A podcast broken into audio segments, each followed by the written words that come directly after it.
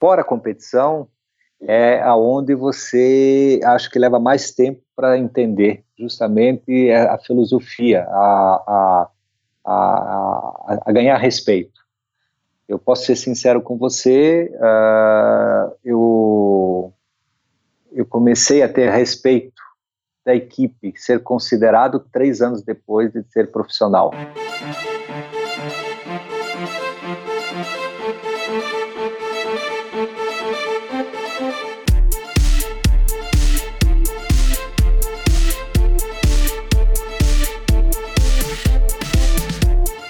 Bem-vindos à edição especial do Endorfina Podcast, Tour de France 2018.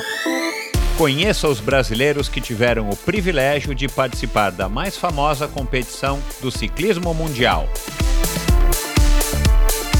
No episódio de hoje, Mauro Ribeiro. Este episódio é um oferecimento de Bovem Energia você sabe como funciona o mercado de energia no Brasil? Você sabe que é possível comprar energia para sua empresa e indústria? Que você também pode escolher de quem comprar esta energia, o que pode gerar uma economia substancial no custo final da sua produção? Conheça então a Bovem Energia. A Bovem é uma comercializadora de energia que também presta serviços de gestão e migração. Assim como meus convidados, para a Bovem, energia é um assunto muito sério uma empresa sólida e confiável, com profissionais experientes e treinados para lhe oferecer agilidade no atendimento, robustez e competência na condução dos negócios. Saiba mais em bovem.com.br. B O V E N.com.br. De energia, a Bovem entende. Olá pessoal, sejam muito bem-vindos a mais um episódio especial do Endorfina Brasileiros no Tour de France, o segundo episódio da série. Na semana passada eu conversei com o Renan Ferraro, talvez o nosso primeiro grande herói do ciclismo nacional a correr na Europa por uma grande equipe italiana. Foi o primeiro ciclista profissional brasileiro e o primeiro ciclista a largar um Tour de France. Então, se você não ouviu, vai lá na iTunes Store, no Spotify ou no site endorfinabr.com e ouça essa conversa que foi muito legal. E hoje converso, converso com Mauro Ribeiro, um amigo aí desde 1997 e o único ciclista até hoje a conquistar uma etapa da Volta da França, um feito é, magnífico, um feito importantíssimo na carreira de qualquer atleta. Muda a vida do atleta, ele vai contar aqui em detalhes, ele vai contar também como é que foi o começo dele, uma equipe é, de um amigo, depois a equipe que o pai acabou montando para estimular o ciclismo lá no Paraná. Uma história bem legal que eu mesmo desconhecia. Ele fala sobre o início da carreira dele como ciclista profissional, os títulos. O Mauro foi campeão mundial júnior de pista, um título também é, muito importante, um título super é, cobiçado aí por, por muitos atletas, é, enfim, por todos os atletas, né, sem dúvida nenhuma.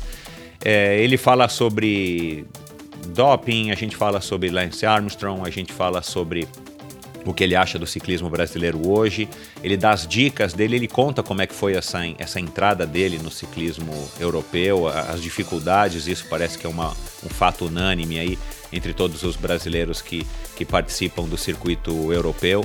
É, enfim, né, é, essa aceitação, essa espécie, entre aspas, de, de, preconceito, né, por você ser um brasileiro, um sul-americano, uma pessoa que não tem, vem de um país que não tem tradição nenhuma no ciclismo, e aquele círculo europeu me parece ser muito fechado, embora com certeza hoje ele está muito mais aberto do que já foi um dia, né? Já visto aí a quantidade de, de ciclistas de outras nações. Ele dá dicas, ele fala também sobre o Race Across America, a prova que nós participamos juntos em 1997, e muitos outros assuntos legais. Então, com certeza vocês vão gostar de conhecer um pouquinho mais sobre o nosso único atleta a vencer uma etapa da Volta da França em 1991. E uma coisa curiosa, ele vai contar em detalhes como é que foi essa vitória. É, e eu pedi para ele não ser muito longo nessa, nessa descrição, mas o cara conta nos mínimos detalhes. Eu acho que demora aí aproximadamente uns 5 minutos para ele narrar os últimos 600 metros da prova. Então é, é, é, uma coisa muito curiosa e muito legal como que na, na cabeça, nos olhos, na visão dos sprintistas, do, do das pessoas que estão ali naquele momento que para gente na televisão dura apenas 10, 20, 30 segundos, para eles aquilo é uma eternidade. Então fica essa curiosidade aí para vocês que nunca ouviram um relato desse tipo para vocês conhecerem. E na semana que vem, vocês não percam o episódio também especialíssimo com outro amigo meu, Luciano Palharini, tá bom? Muito obrigado, bom, bons treinos, boa audição. Essa semana ainda tem mais um episódio, claro, do Endorfina, o episódio normal. E até a semana que vem com o terceiro episódio do Endorfina Especial Brasileiros no Tour de France. Um abraço.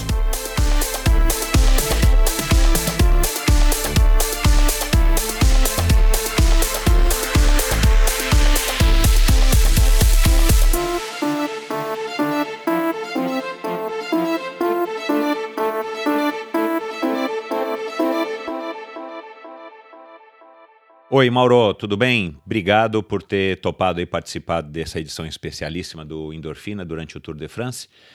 É, vai ser um prazer conversar e ouvir as tuas histórias.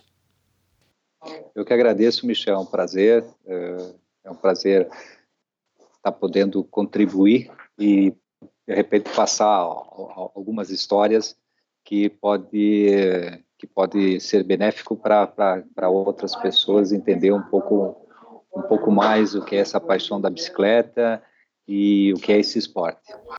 Mauro, você começou no ciclismo aos 15 anos, né? Não foi é cedo, mas não é precoce. Conta um pouco aí como é que foi a tua relação com os esportes, a tua infância, aonde você nasceu. Apresenta um pouco aí desse teu histórico pra gente aqui.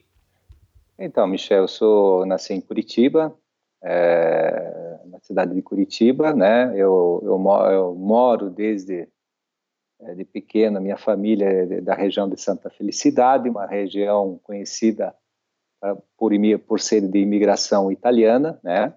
Então, tenho bastante origem é, é, de família italiana.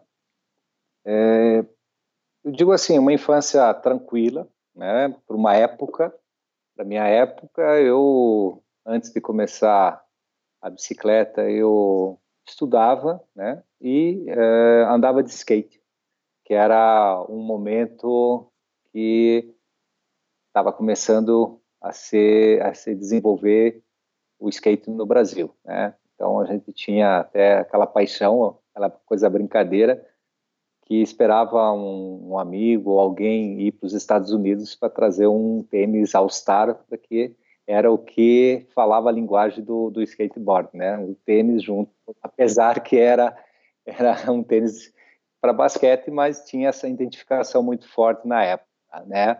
Então assim foi um período curto, né? Então eu, é, morava a, a, cidade de Curitiba, ela era bem menor do que é, que é hoje, né? Hoje a gente está com a periferia quase 2 milhões de habitantes. Eu acho que na época era um milhão com a periferia. Então, uma cidade mais província, mais tranquila, né? Ela se desenvolveu muito nos anos 90 para cá, a cidade de Curitiba, com, com a chegada dessa filosofia de investimentos europeus, enfim, a, essa essa a, essa globalização, né? Ela entrou no embalo também. Então, assim, foi uma infância tranquila, escola, amizade do, do de bairro, aquela coisa, jogava futebol, uh, jogava futebol é, no bairro aqui e tinha escola, uma escola de, de, de, de, de vamos dizer assim, uma escolinha do professor Maluf, que eles chamavam, que era um ex-atleta do, do clube aqui mais tradicional, de, mais antigo, vamos dizer assim, que era o, o Curitiba, né? E, e, ele tinha o centro de treinamento aqui pertinho de, do bairro de Santa Felicidade e ele fazia, né, tinha um bom envolvimento na época, tinha uma, vários vários momentos assim que ele fazia ações no, é, na, na, televisão do esporte local para venham participar. E eu fui participar, né, jogar lá e convidei meu pai para ir e tal, né, para ver o que, que, ele achava, né. Então na época joguei aquela partida ali é, daquele evento que teve num sábado à tarde e daí, saindo do campo, perguntei para o meu pai o que ele achava. Ele falou: Acho melhor você mudar de esporte, porque isso aí não é tua, teu, teu barco. Então, foi uma coisa muito, assim, muito sincera que eu acho que ele tinha razão, porque eu não tenho muita habilidade, né? Assim, não tenho uma facilidade para o futebol. Então, daí, naquele momento, eu brincava de skateboard, né? Achava, é, tinha minhas limitações, eu achava que não era uma, não conseguia andar em todos os lugares, né? É uma geração, é uma geração que foram campeões mundial, Ferrugem, Maguila, na época aqui, são skatistas que é, brasileiros que depois se desenvolveram, né? Eu conheci todos eles, é, só que eles cresceram dentro desse esporte e eu fiquei naquela coisinha de brincar, né? Mais assim, mais para se divertir do que realmente seguir uma carreira. Mas dois ou três ali eles se tornaram profissionais e até o Maguila criou uma marca, né? Que tem até hoje, né? A Malhouse, que faz shape, enfim. Então dessa época foi em dois, três anos é, andando de, de, de skate e depois, por um acaso, eu comecei a pedalar. Isso, foi uma Não, é, sim, ó, ó, veja bem. Olha, eu a minha primeira bicicleta, eu tenho assim até uma, uma, uma coisa muito atípica, né? É, então, eu não tinha bicicleta, né? Esse eu tenho é, o, o vizinho, amigo, né? É, o Amauri Trevisan, família, né? Típica italiana, é, que corria de bicicleta no clube mais tradicional da época aqui, que era o Ciclis Romeu. É, ele ele tinha aquela bicicletinha Aro 20, a Monareta, né? Não, não lembra, dobrável, aquela coisa, aquela brincadeira que tinha aquelas bicicletinhas que dobrava, né? Isso, né? E, e, e, na época ele ele tinha essa bicicleta e ele queria vender e eu comprei ela, né? Assim, falei com meu pai, falou, não, pega lá. Comprei a bicicleta, mas justamente para passear com ela, né? Mais para ir para aula, aquela coisinha assim, mais tranquilo depois de tarde, andar um pouco de bicicleta. Era uma bicicleta usada, né? Mas bem conservada, né?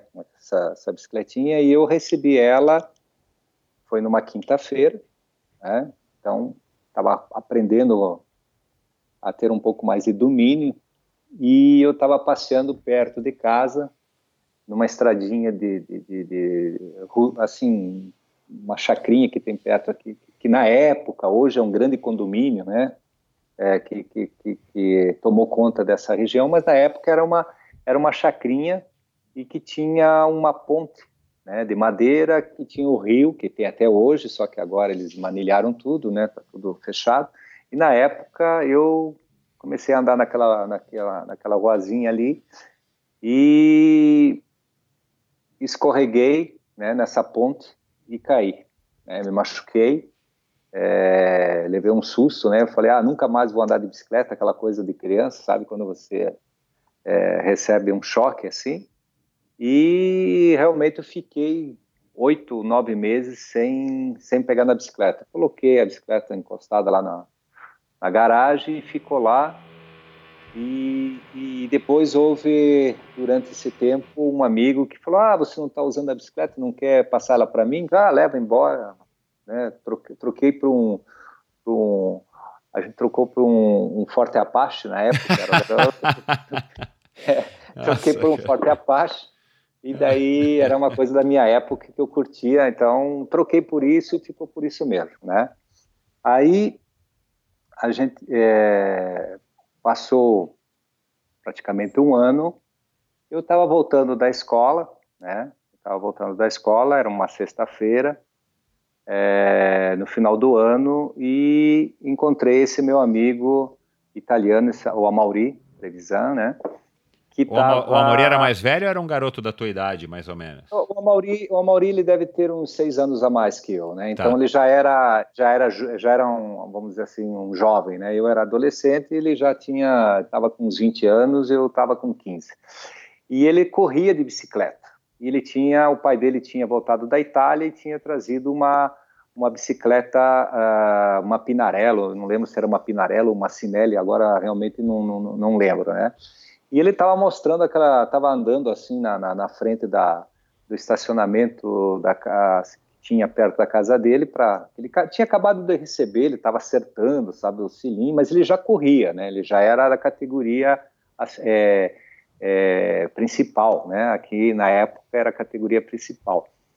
E eu é, parei para olhar a bicicleta, né? Puxa, que bicicleta bonita, nunca tinha visto, né? Uma bicicleta de competição, tal. Daí ele estava me explicando, não, que acabei de comprar ela, veio da Itália, olha aqui, isso aqui, tudo que tem de mais moderno. E realmente, né? Me fascinou.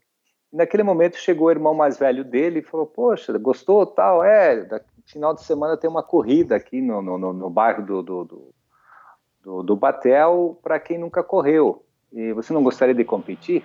Eu falei, ah, eu não tenho nem bicicleta, não, mas eu empresto uma aqui, minha aqui, e você corre. E eu falei, ah, por que não? Daí eu lembro que é, a semana passou, na quinta-feira o irmão mais velho, é, me é, eu desci do ônibus que estava voltando do colégio, e ele estava ali na frente da casa dele, vem cá, vem cá, vamos experimentar a bicicleta, né? Daí ele foi na garagem lá, pegou a bicicleta, me ajustou a bicicleta, ele falou, leva para casa ali, treina treina amanhã e depois da manhã, e daí no sábado a gente vai lá correr. E foi assim que começou a brincadeira. Realmente eu, eu não tinha intenção de entrar no ciclismo e, e foi uma coisa muito assim inesperada, mas uma coisa que, que foi muito bacana, né? Porque eu cheguei, então, claro, tinha essa corrida, era uma coisa bacana, tinha lá 30 e poucos garotos, né? Então tinha. Eu estava de tênis, é, shorts, aquela coisa assim, realmente de, de principiante, né? Sem técnica nenhuma, sem visão nenhuma do que poderia ser. E eram 10 voltas lá de, de 2 quilômetros, né? uma competição curta, né? uma bateria de, de, de 20 quilômetros. É, eles selecionaram duas baterias de 30, classificava 15 e depois dos 15 mais 15. Né? Isso era. 30, depois era da tua é, faixa etária ou era tipo isso, todo mundo isso, iniciante? Era, era, é, era, não podia ter mais do que 18 anos. Tá. Então seria mais, né? Aí, aí a gente pegou uh, essa competição, tinha então a bateria, minha bateria, eu consegui classificar entre os 15, e depois tinha que esperar outra bateria é, terminar, juntava 30, e daí mais uma vez, e os, e os 15 iam para a final. Né? No caso, essa final seria é, no aniversário lá de uma data de, de é, comemorativa da cidade de Curitiba, que ia ter esse evento de 60 corredores jovens. Né? Então veio o pessoal de Londrina, veio o pessoal de Maringá, e daí nessa bateria eu fui o 14 quarto, né? Consegui ali me encaixar e me classifiquei para a final. E aí, claro, comecei a pedalar, comecei a entrar um pouquinho na ideia que eu podia pedalar. E eu treinei praticamente um mês e meio. Então, o que eu fazia era ia para aula, voltando.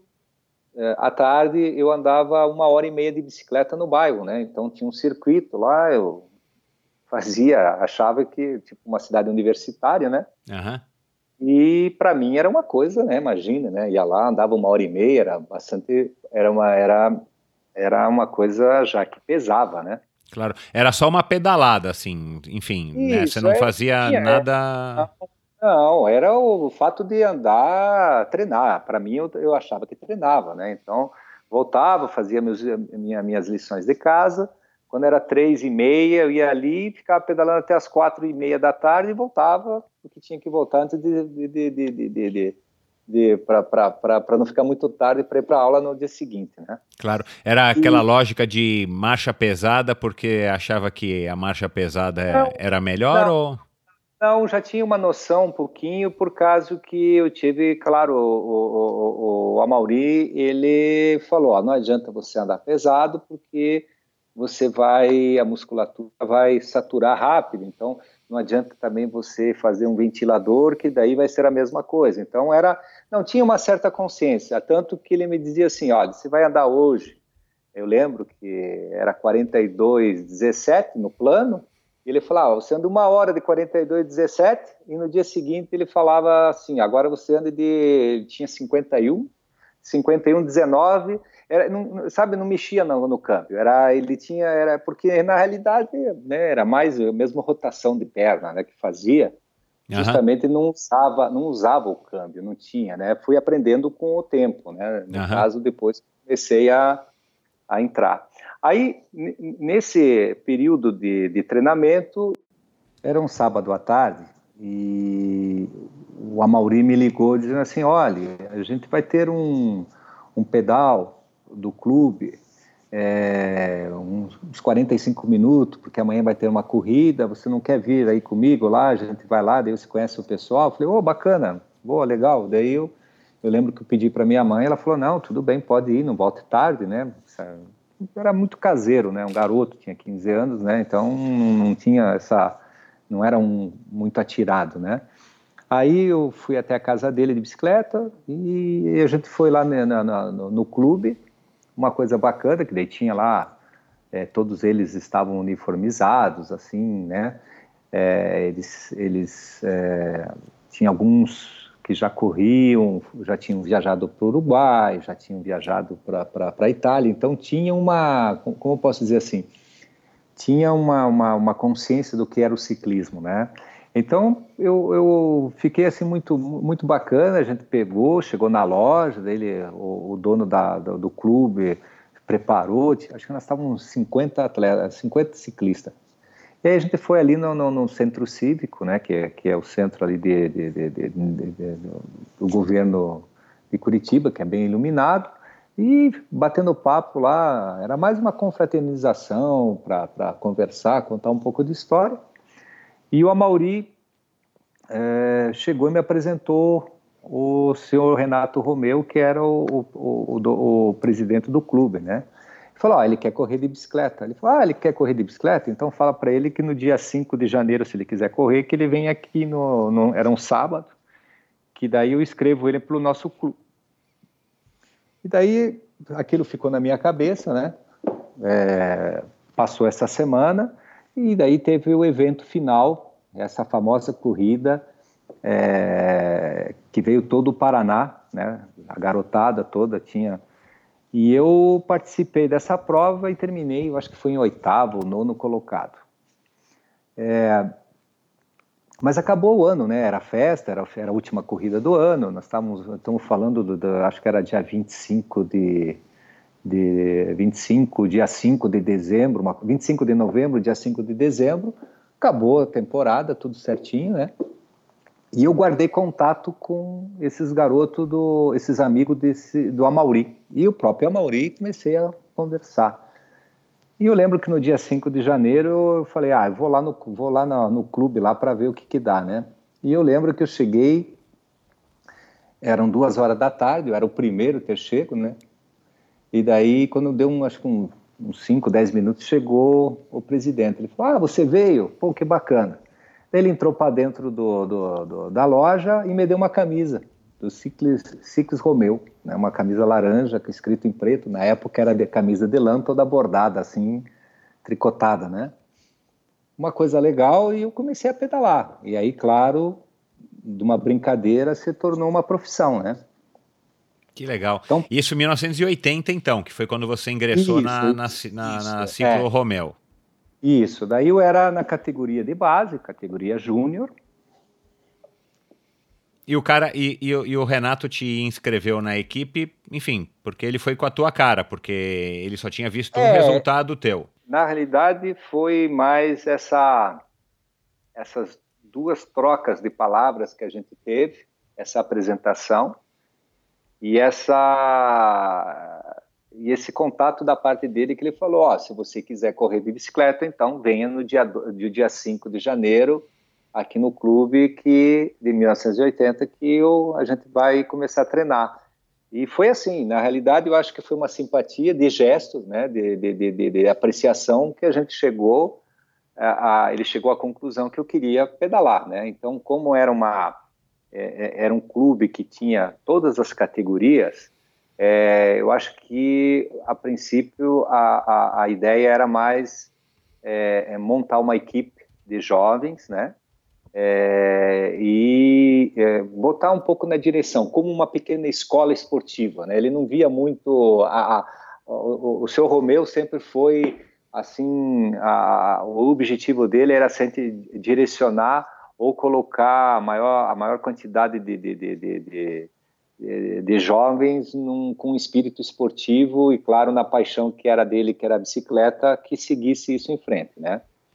Legal. Então, é, foi, foi, um, foi assim, é, um começo, né, um pouquinho, um, um pouquinho assim, é, é, é, da parte do meu pai, ele tinha um pouco de medo, um pouco de receio, então ele, ele não queria que ele não, não fez muito, assim, não facilitou, né? No começo, eu lembro que a primeira vez que eu raspei os pelos da perna, ele me olhou e disse: O que você está fazendo? claro que, imagine, hoje é uma coisa tão natural, né? Eu digo quase vários, vários esportes, eu digo até, a, a, até pessoas que não praticam tanto esporte, mas se sentem melhor, né? É, é, naquele momento ele ficou olhando e não entendeu um pouco, né? Então, ele me dificultou um pouquinho, ele falou, ah, se você quiser correr, você vai ter que comprar a tua bicicleta, porque eu não vou comprar. E é, eu trabalhava daí no final de semana no restaurante do meu cunhado, né, como auxiliar de, de, de, de, cozinha, que era limpar os copos, lavar, fazer a primeira base do restaurante, né, e ele me dava lá um, um como dizer assim, uma gorjeta, e ia juntando e, e, consegui comprar uma bicicleta usada de um corredor que tinha no clube, que ele tinha ganhado uma, comprado uma nova, e aquela coisa de segunda mão, né? Uhum. Que e, e, e, no comecinho ele, ele então ficou um pouquinho assim, sabe, o que, que é isso? Ele não entendia, não entendia muito, né? E no é, fim, me, claro... me, me contextualiza um pouco, acho que também deve ser curiosidade de muitos ouvintes. É, o sul do, do, país é, é um berço aí dos nossos maiores, ou do, de quase todos os maiores ciclistas que o Brasil teve, né? E, ah. e tem. É. É, se não de todos, da grande maioria e, e, enfim, né? Uma grande parte do estado do Paraná. Né? É. Né? E o teu pai tinha ciclismo na, nas ruas de vez em quando, assim, também como é que o teu pai, em 1980, né, poderia entender o ciclismo se não fosse através da sua experiência? Existia alguma fazia de alguma maneira parte, não do cotidiano, mas assim, tipo, tinha uma prova de ciclismo, a, a 9 de julho já acontecia, óbvio, era uma prova que repercutia aí, ou tinha alguma prova aí que alguém poderia ter algum contato alguma, alguma pessoa comum, no caso aqui o teu pai, a tua família, com o ciclismo para que pudesse avaliar se era ou se não era legal e tal? Ou foi só um julgamento dele, enfim, uma preocupação também e tal, e depois de, de, de te ver raspando as pernas? Então, olha, na realidade era uma, era uma, assim, eu acho que o ciclismo ele, ele tinha seus apaixonados, né? Mas ele não tinha uma divulgação, né? por mais que existisse uma tradição, né? é, é, era um, como é que eu posso dizer assim, era um pouquinho mais, é, eu diria assim, mais de tribo, né? ele estava mais localizado realmente quem se infiltrasse dentro desse mundo.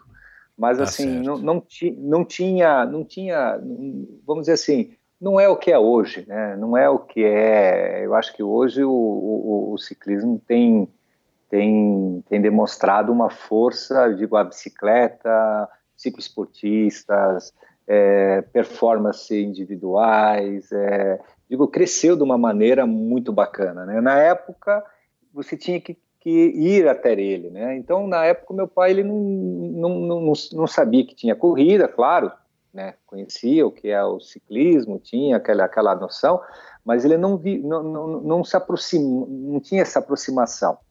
E eu lembro tá que daí na, na, na, quarta ou quinta corrida ele me veio me veio correr, eu ganhei a prova de uma maneira muito bacana, e ele me chamou no canto e falou assim, quanto que você deve da bicicleta? Daí eu lembro, sei lá, acho que era mil reais, né? Daí eu cheguei em casa, ele me deu um cheque, ele falou, dá lá para o menino que o pai vai, vai dar presente para você. Então assim, então percebi que ele, ele entendeu e começou a se aproximar, né? E claro, e ele aí não perdia mais nenhuma corrida. É, ele entrou na Federação Paranaense para ajudar, ele montou um clube, ele, ele tinha alguns amigos industriais que, que ajudou a, a, a, comunidade de Santa Felicidade, que foi fundado o Clube da Cascatinha, a, a região onde eu ah, moro. Né? Cascatinha, então, foi um, é um clube que o teu, era do teu pai ou teu pai com alguns empresários? Exatamente, eles fizeram, eles fizeram, idealizaram esse clube, então tinha os restaurantes que ajudavam, tinha o Sérgio Prosdóximo, né, que até faleceu há pouco tempo, né, a Refrigeração Paraná, né, a Consul, né, que foi vendido para a Consul, Isso. que investia na equipe, né, que era um amigo do meu pai, e eles é, criaram essa coisa junto com, como é que eu posso dizer assim, é, sei lá, acho que tem muita gente que, que se reúne para, sei lá, para jogar golfe, ir no clube para jogar tênis, é, sei lá, até jogar baralho, enfim, qualquer atividade ou jogar futebol, eles eram montar esse clube para poder viajar. O maior prazer do meu pai era levar a garotada junto com, com, com esses amigos para participar dos eventos e aquela coisa de sair, cortar, viajar, estar é, tá numa situação um pouquinho diferente, viver uma, uma experiência um pouco diferente, e, e o clube nasceu assim, né? E eu, na realidade, é, isso, claro, foi um pouquinho depois, é, eu já era praticamente profissional, né? Por quê? Porque as coisas aconteceram muito rápido, Michel. Eu, em 80, então, eu, eu, eu passei federado, na época era júnior, então tinha júnior de primeiro ano, júnior de segundo ano. Né? Uh, eu fui campeão daí em 80 paranaense, uh, aí fui para a seleção brasileira de adultos, fui medalha de bronze. No, na, na época tinha o exercício, o exercício de é, 4 por 100, né, a, é. por equipe. O Paraná eu fui foi bronze, né, na época. Então eu tive uma, assim, uma evolução rápida e despertou o interesse ah, da, da, do treinador da Confederação Brasileira, né? É, para que eu é, pudesse estar ingressando a, a, a equipe de, de base para ir para o campeonato pan-americano é, de júnior na Argentina em 81. Tá, mas deixa, e... deixa, deixa, deixa a gente voltar só tá. um pouquinho aqui, porque essa altura você claro, já está um. Enfim, como você está dizendo aí, quase que um ciclista profissional, entre aspas. Eu não sei se você vivia disso ou não, embora você ainda fosse estudante, na idade de estudante. Mas através do Cascatinha, o teu pai, junto com esses empresários, Prosdóximo e tal, eles montaram uma estrutura de chamar um treinador, de de, de, de fato estar tá estimulando sim, vocês sim. e formaram, vamos dizer aí, uma equipe principal com alguns ciclistas, enfim, em volta para dar esse apoio. Como é que foi aí? Conta um pouquinho dessa estrutura aí do Cascatinha, porque muito legal, eu não sabia disso, né? Apesar da nossa é, então. amizade. E você vê, hoje em dia, o que a gente vê, pelo menos o, a minha experiência mostra, assim, são os pais que são aficionados por futebol, que estimulam os seus filhos e que vão nos clubes que já existem e tal. E, e, e até viajam com os filhos e tal, tudo relacionado no, ao mundo do futebol. O teu pai, uhum. através do seu exemplo, da sua persistência, do seu, dos seus resultados na, ainda na Ciclis Romeu, o teu pai acabou mordido pelo, pelo, pelo bichinho do ciclismo, né? Sem, sem nenhuma experiência ou nenhuma história, e acabou montando uma equipe também para te, te atender, óbvio, né? Porque você é o filho dele, mas assim, e que acabou catapultando de certa maneira a tua carreira, né? Então, como é que foi essa estrutura? O Cascatinha já tinha aí sim um, uma estrutura de fato, ou era só um bando de garotos e os pais felizes por estarem participando das corridas? Não, foi uma coisa assim para a época, foi bastante, é, foi bastante assim ousada, por quê? Então, é, é, voltando um pouquinho atrás para dar o fechamento assim do, do ideal, foi assim, é, eu comecei no Romeu, com as minhas performances rápidas, em 81 eu fui para a seleção brasileira, fui campeão pan-americano júnior, fui vice-campeão pan-americano júnior eu fui campeão é, pan-americano do 4 por 70 e vice-campeão pan-americano na pista, na perseguição individual. É, em 82 eu fui campeão mundial, campeão pan-americano, campeão sul-americano, campeão brasileiro adulto e com isso despertou é, é, um interesse muito grande. Eu comecei, eu, eu virei um pouco, vamos dizer assim, um, um ícone no bairro é, pelas minhas prestações muito rápidas. Você vê que em três anos, na categoria de pois é. base, eu fui, eu, eu venci todos os títulos possíveis, né, da, da categoria, de mundial a pan-americano, a sul-americano, a campeão brasileiro, campeão é, regional, enfim. Então, com isso, é, é, claro que meu pai ele ele assim movimentou o bairro, né?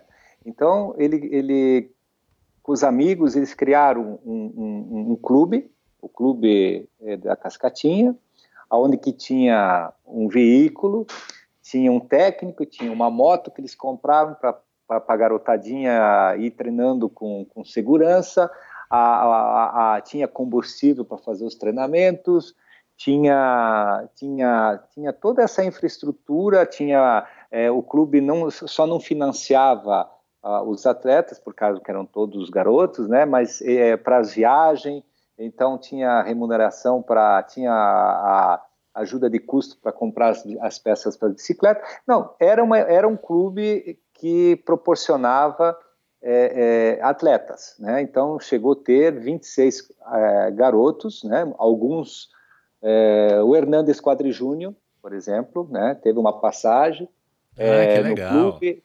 Então assim, era um clube que tinha uma identidade, claro que depois, com o tempo, foi se desgastando pela, pela como é que eu posso dizer assim, pela falta de tempo, pela, pela, pela vamos dizer assim, o lado paixão se começou a se tornar um pouco mais profissional e claro que daí é, é, é, o intuito não era esse e o clube daí foi foi assim, pouco a pouco foi se desligando, né? Meu pai foi se desligando até pela própria idade, que ele já não queria mais, não queria se incomodar tanto, é, mas foram praticamente seis anos é, é, que, que ele se envolveu realmente, né? E nesse, nesse período eu estava eu estava correndo na Europa já como profissional, né? Eu passei quando, profissional quando... cedo, né? É, você ficou na cascatinha, pelo que você me passou aqui, de 82 a 83, e aí com Isso. esse título mundial e tal, que eu quero que você fale um pouquinho dele também, aí você foi para Calói, né?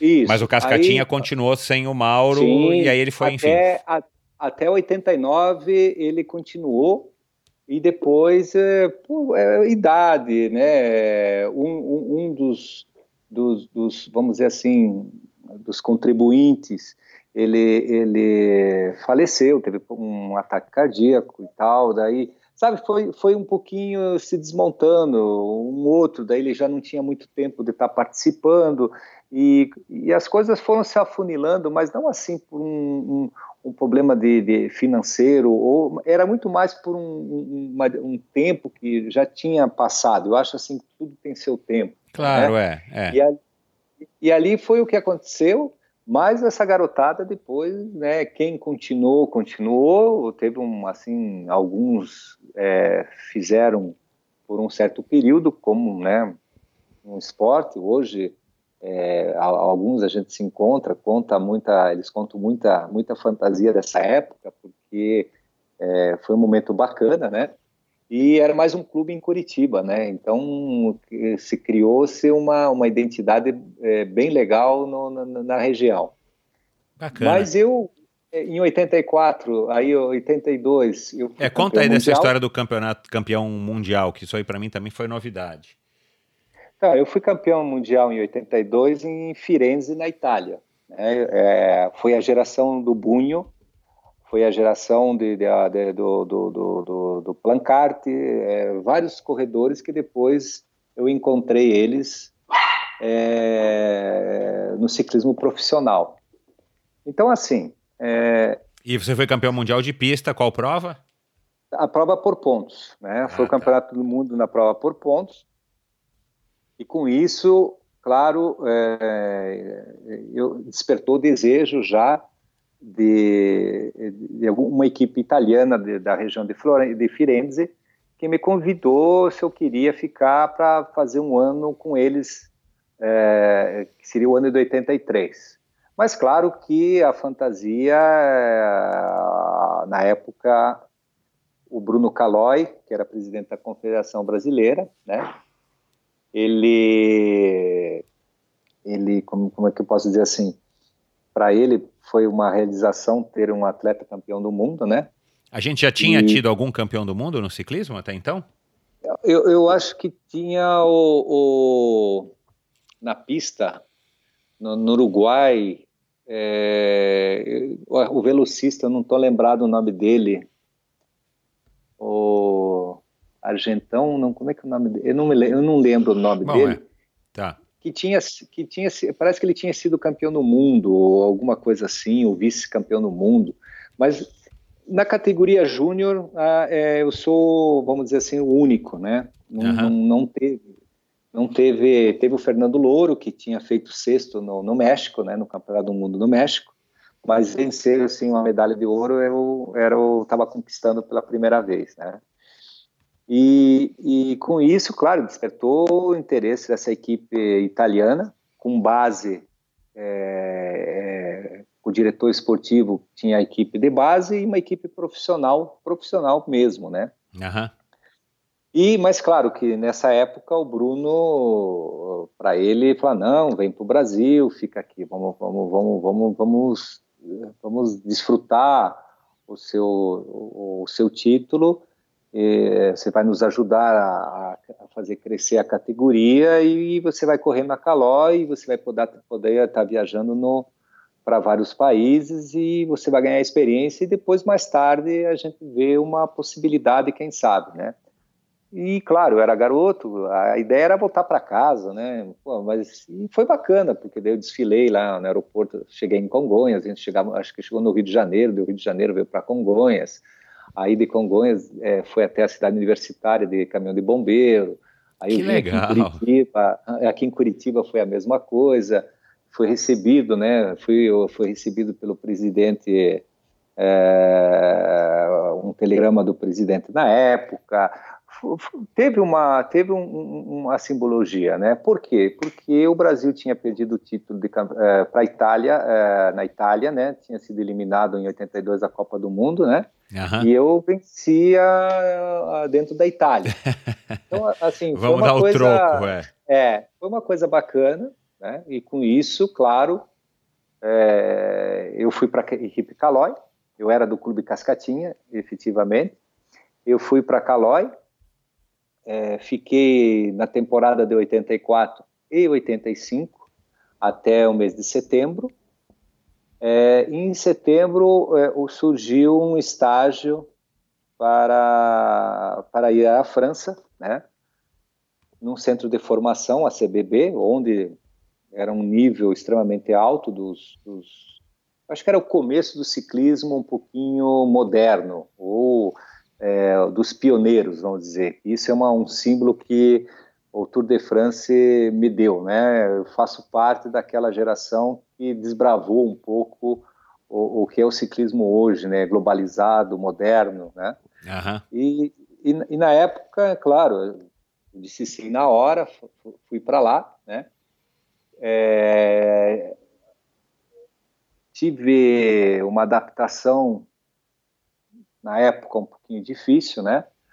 Porque tinha aquela relação com o diretor esportivo sul-americano, então tinha aquele primeiros contato com os colombianos, então eles imaginaram o biotipo todos bem, né, bem típico colombiano. Quando a gente chegou lá, tinha uma visão um pouco, um pouco, um pouco diferente. Falei, a gente, é, né, você não falei, parece definitivamente um colombiano, né? Exatamente. Daí é, foi questionado se a gente sabia correr de bicicleta. Eu fiquei um pouco chateado, porque eu tinha sido campeão mundial um, né, um, um ano e meio antes. Então, mas fazia parte do jogo, né? Teria que tinha que passar e fazer essas provas para que eles entendessem. E a melhor prova era pedalando, não tinha muito que discutir, né? Exato. Era oportunidade e eu lembro que eu falava um pouquinho francês, assim, realmente muito pouco, né? E ele perguntou, eu falei assim, olha, não tem problema. Ele falou: ah, eu acho que você vai, vai começar na, na categoria de, é, de segunda divisão. Eu falei: olha, a gente tem nível para correr na primeira, mas você tem que passar por aí, não tem problema. A única coisa, eu, eu gostaria que você me levasse a competir. Não, não, isso não vai ter problema. E, e eu lembro que começou a temporada de, de, de 85. Essa CBB é, é, um clube? Era um, o que que era essa? Centro, era, era o centro, é, é, o centro de ciclismo de Bolonha-Billancourt. Ah, tá. Na época, na época para você ter uma ideia, né, quem segue o ciclismo mais próximo, Stefan Roche, Phil Anderson, Sam Kelly, é, Alan Paper, Robert Millar, é, é, Per Petersen, tudo que era estrangeiro, um, um, pouco, vamos dizer assim, que saía um pouco do ciclismo Espanha, Bélgica, Itália e Holanda. Então a gente está falando do é, ciclismo inglês, o ciclismo irlandês, dinamarquês, sueco, é, australiano que estava começando na época, eles iam para esse clube. Era, era o centro de, de formação mais especializado para estrangeiro, que realmente né, tinha os franceses e os estrangeiros para nivelar. Então, eu entrei nesse, nessa partida, né, na segunda categoria, só que a gente fez cinco competições e a gente ganhou, eu ganhei as cinco competições, tipo, com 15 minutos de vantagem. É uma coisa isso que é, o pessoal falou, cara, não adianta correr, ele tem um nível muito forte. E daí houve. Um Mas você corria pela Calói ou, ou era não, bandeira branca? Centro, ah, pelo, pelo centro, centro, entendi.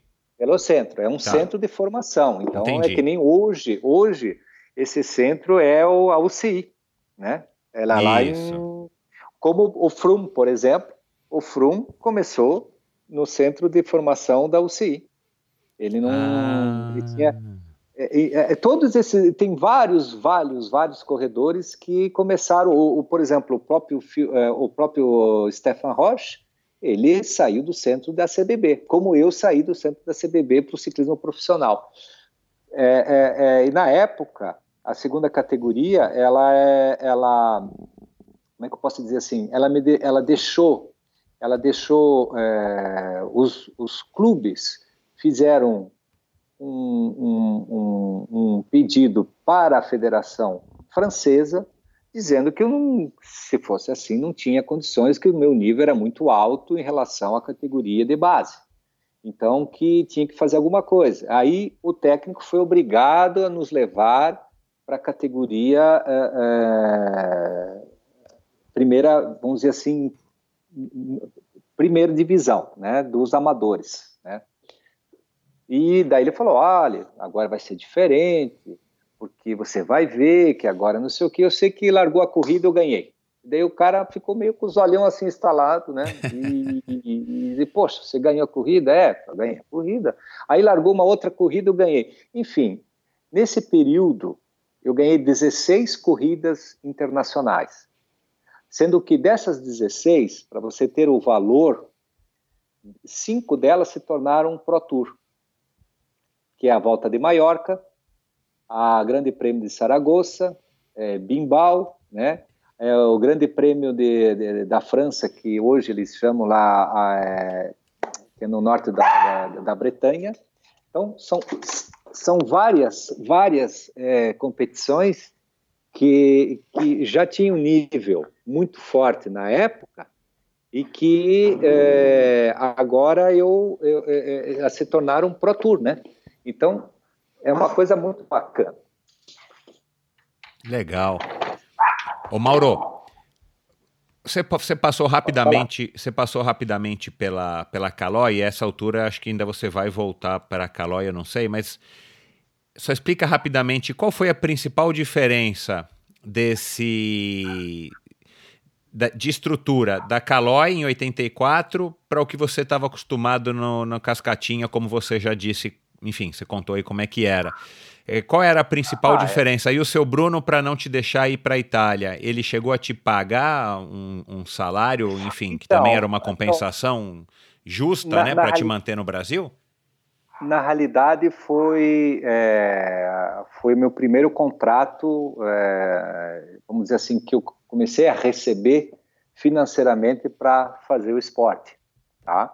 Ah, então, tá. como a gente sabe, é, é, mas assim, é, o, o, meu intuito desde aquela época era realmente se tornar profissional. Eu tinha uma, ali já estava no nível que o meu objetivo era ser profissional, né? E como é que estava o estudo a essa altura? Porque você ganhou então, o Campeonato eu, Mundial com 18, você passou no terceiro exatamente. colegial e aí se tornou, isso, se dedicou ao ciclismo. Isso. Aí eu fiz, eu fiz o, o, o fiz o vestibular é, para medicina, que eu queria estudar medicina, Uau. mas eu não, é, não tinha, não, não consegui, claro, né? Não tinha o tempo hábil, né? O teu pai foi é... era médico?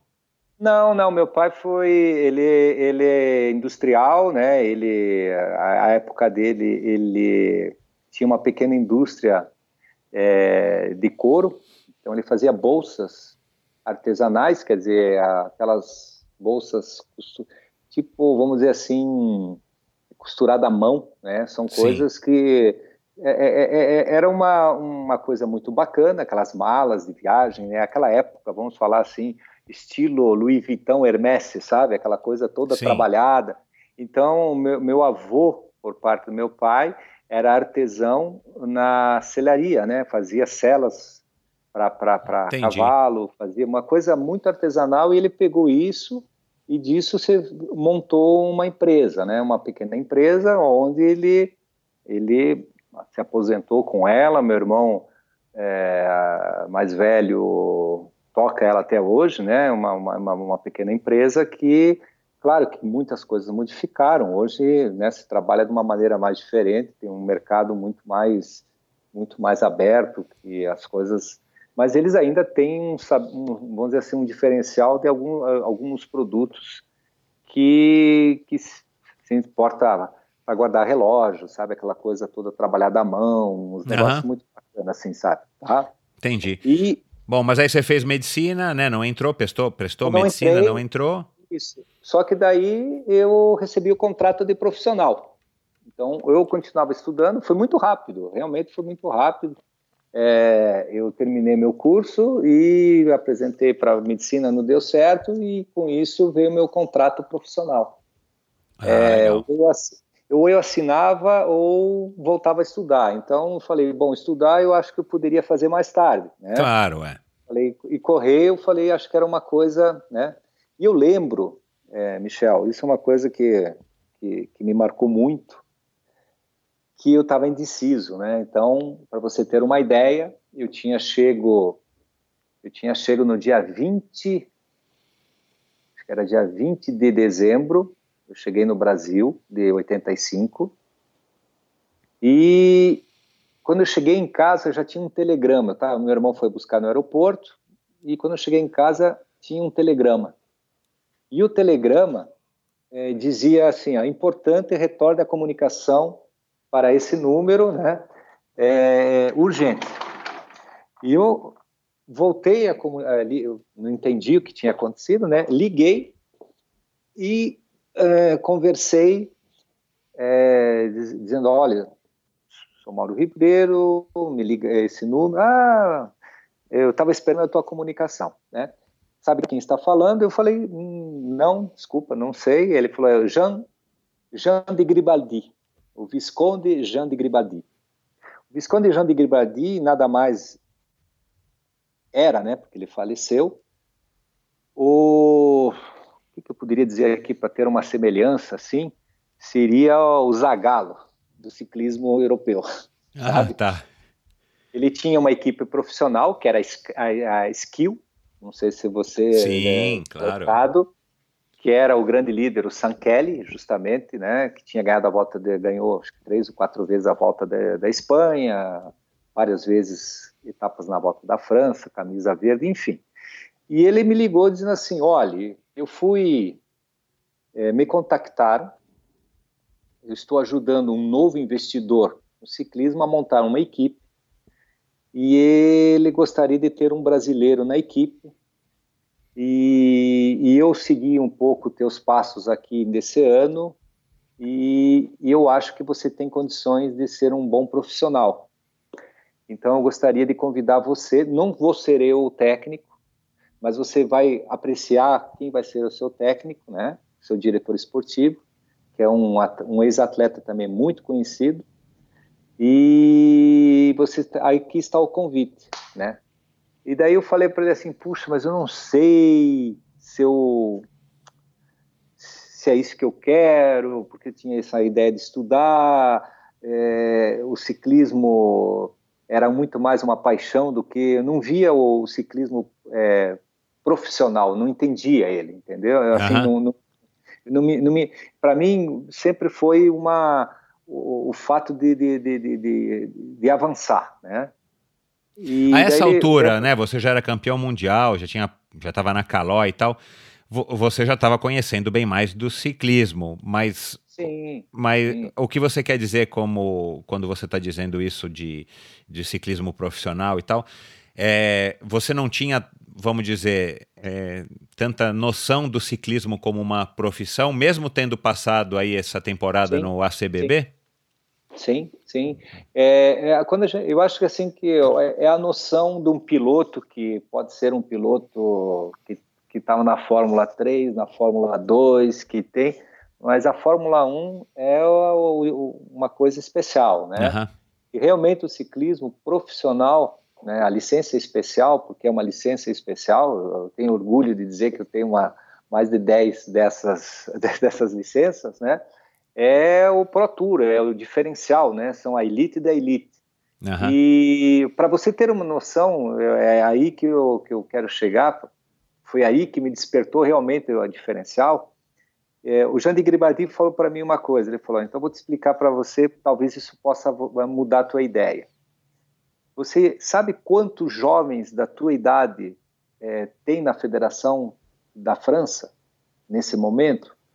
Eu falei, eu não tenho ideia. Então ele falou, são 4.423 atletas. okay? Naquela época era isso. ok? Daí ele falou: Sabe quantos vão passar profissional esse ano? Eu falei: Ó, desculpe, também não. Ele falou: Seis. Se você não passar, são cinco. O que, que você acha? Será Caramba. Que você... Então, para mim, aquilo me marcou tanto que E tudo isso falei, ao telefone em inglês ou interurbano? É, exatamente. E ele falou, eu falei, ok, ok. E eu lembro que foi uma coisa muito rápida, né, muito rápida, que eu falei sim na hora, né? Me convenceu, falei, você conseguiu me convencer. Ele não falou nem de quanto você ganharia, enfim. Não, não, não, não. Que depois entraria o contato. Claro, é. Né, era, era, era, ele estava ali para saber a apreciação. É, eu, eu né? Enquanto você falava aqui, eu já dei um, um, Google aqui no nome dele. O cara é uma lenda do ciclismo. Eu não conhecia, vou não. colocar nos links do, do episódio de hoje para quem está ouvindo aqui, mas o cara é uma lenda, né? Não, ele, ele, ele, ele é uma referência. Era é, é um visconde, né? É um, é então... é um família tradicional, apaixonado. Ele tinha uma influência enorme dentro do, do, do, do, do, que a gente chama do, do business, né? Por um todo, quer dizer assim, relações comerciais é, com os europeus de uma maneira. Ele tinha muita facilidade de conseguir patrocínios, né? ele teve assim, um, ele era apaixonado, né, apaixonado pelo ciclismo, é, tinha sua filosofia de trabalho, ele conquistou, fez uma, uma é, como é que eu posso dizer assim, muita gente passou na mão dele no sentido de, de, de, de, de, de, de, de, de, trabalhar com ele, né, e foi muito bacana. E eu lembro que quando eu cheguei na França, na minha primeira corrida, ele fez questão de vir me procurar, porque ele não me conhecia pessoalmente, né? E ele falou: é, seja bem-vindo, é, não se preocupe que nem todos os dias vão ser como hoje. Daí eu, não entendi, né? Uhum. Não entendi o que quis falar. Dez minutos depois eu entendi. Largou a corrida. eu não sabia se eu estava numa ciclovia ou numa estrada, de tão pequenininha que era, e realmente era uma corrida particular, né? Largaram uns 190 corredores, é, eu, eu não via a, a, a ponta do pelotão, é, eu só sei uma hora que cheguei, quando consegui chegar, me, me posicionar melhor, o, um, um, colega que, que, da equipe que tava já também estava mais perdido do que eu falou Ih, já tem uns 30 lá na frente. A gente nem viu a corrida acontecer. Então, então quer dizer, certas coisas é, é, são, são momentos realmente que, que, como é que eu posso dizer assim, que marcaram, com certeza. Então foi é, é, é, naquele momento, então só voltando um pouquinho atrás, eu recebi esse telefonema e no dia eu, eu tinha chegado no dia 20 de dezembro de 85 e dia 5 de janeiro de 86 eu já estava na Europa para para começar minha carreira de profissional. E quando cheguei lá, é, me apresentaram o famoso técnico, né? É, que foi é, durante três anos o Bernard Thévenet, duas vezes vencedor da, da Volta da França, três vezes campeão francês, é, um, um, ícone também do ciclismo francês, né? Que hoje, até hoje, ele é a relação pública do Tour de France junto com, com outros grandes nomes, né? Mas ele assim, para quem, quem é do ramo, é trabalhar com o Zico é sempre uma referência. E para mim, trabalhar com ele foi uma coisa muito bacana, né? Então, assim. E qual que era a equipe? Que era uma equipe nova, você falou? Já era a RMO é, ou não? Era a RMO, exatamente. Ah. Era, é, ela começou ali, né? E, e, e, e, minha carreira ela começou, eu digo assim, se você pôr um resumo, eu considero que jogaram dentro da brasa. Não, no, não, no, no bom não, sentido. Exatamente, não voluntariamente, mas sem histórico. Aí que eu começo a falar para você o que é o profissional, entende? Uhum. O que é a diferença, o que a gente discute às vezes, né? Alguns bate-papo que a gente teve anteriormente, né, Michel? Uhum. É, o histórico, que o histórico você não constrói em uma semana, né? Ou você é um, um fora da curva, excepcional, um atleta que, que, que vai marcar uma geração, mas isso são é muito pouco. E se você perceber, mesmo esses grandes, grandes, grandes atletas que marcam uma geração, eles têm um histórico, né? Então, assim, o primeiro ato é, de, de, de, de choque é, digo assim, cultural e esportivo foi essa diferença de, de não ter uma bagagem como, como, os, como, como um garoto europeu ou como um garoto que se dedica a um esporte tem que ter, né? Uhum. Com, como é que eu posso dizer assim, com uma, uma, uma hierarquia de performance a ser respeitada, entende? Hoje a gente a gente percebe que um, um atleta ele tem que estar sendo ele com, sempre confrontado para ele evoluir, né?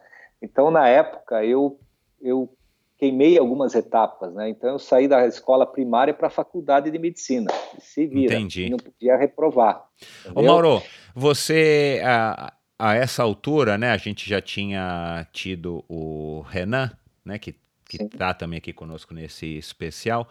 Você, você conhecia o Renan? Eh, você chegou a conversar Sim. com ele, o, o seu Bruno, o Fernando Nabuco? Alguém, alguém fez assim, tipo, sei lá, te ajudou? Hum. Tipo, olha, Mauro, vai ser mais ou menos assim, ó, você precisa de ajuda, vai lá. Você teve algum, alguma informação prévia do que você enfrentar ou você simplesmente foi, caiu de, de cabeça lá e...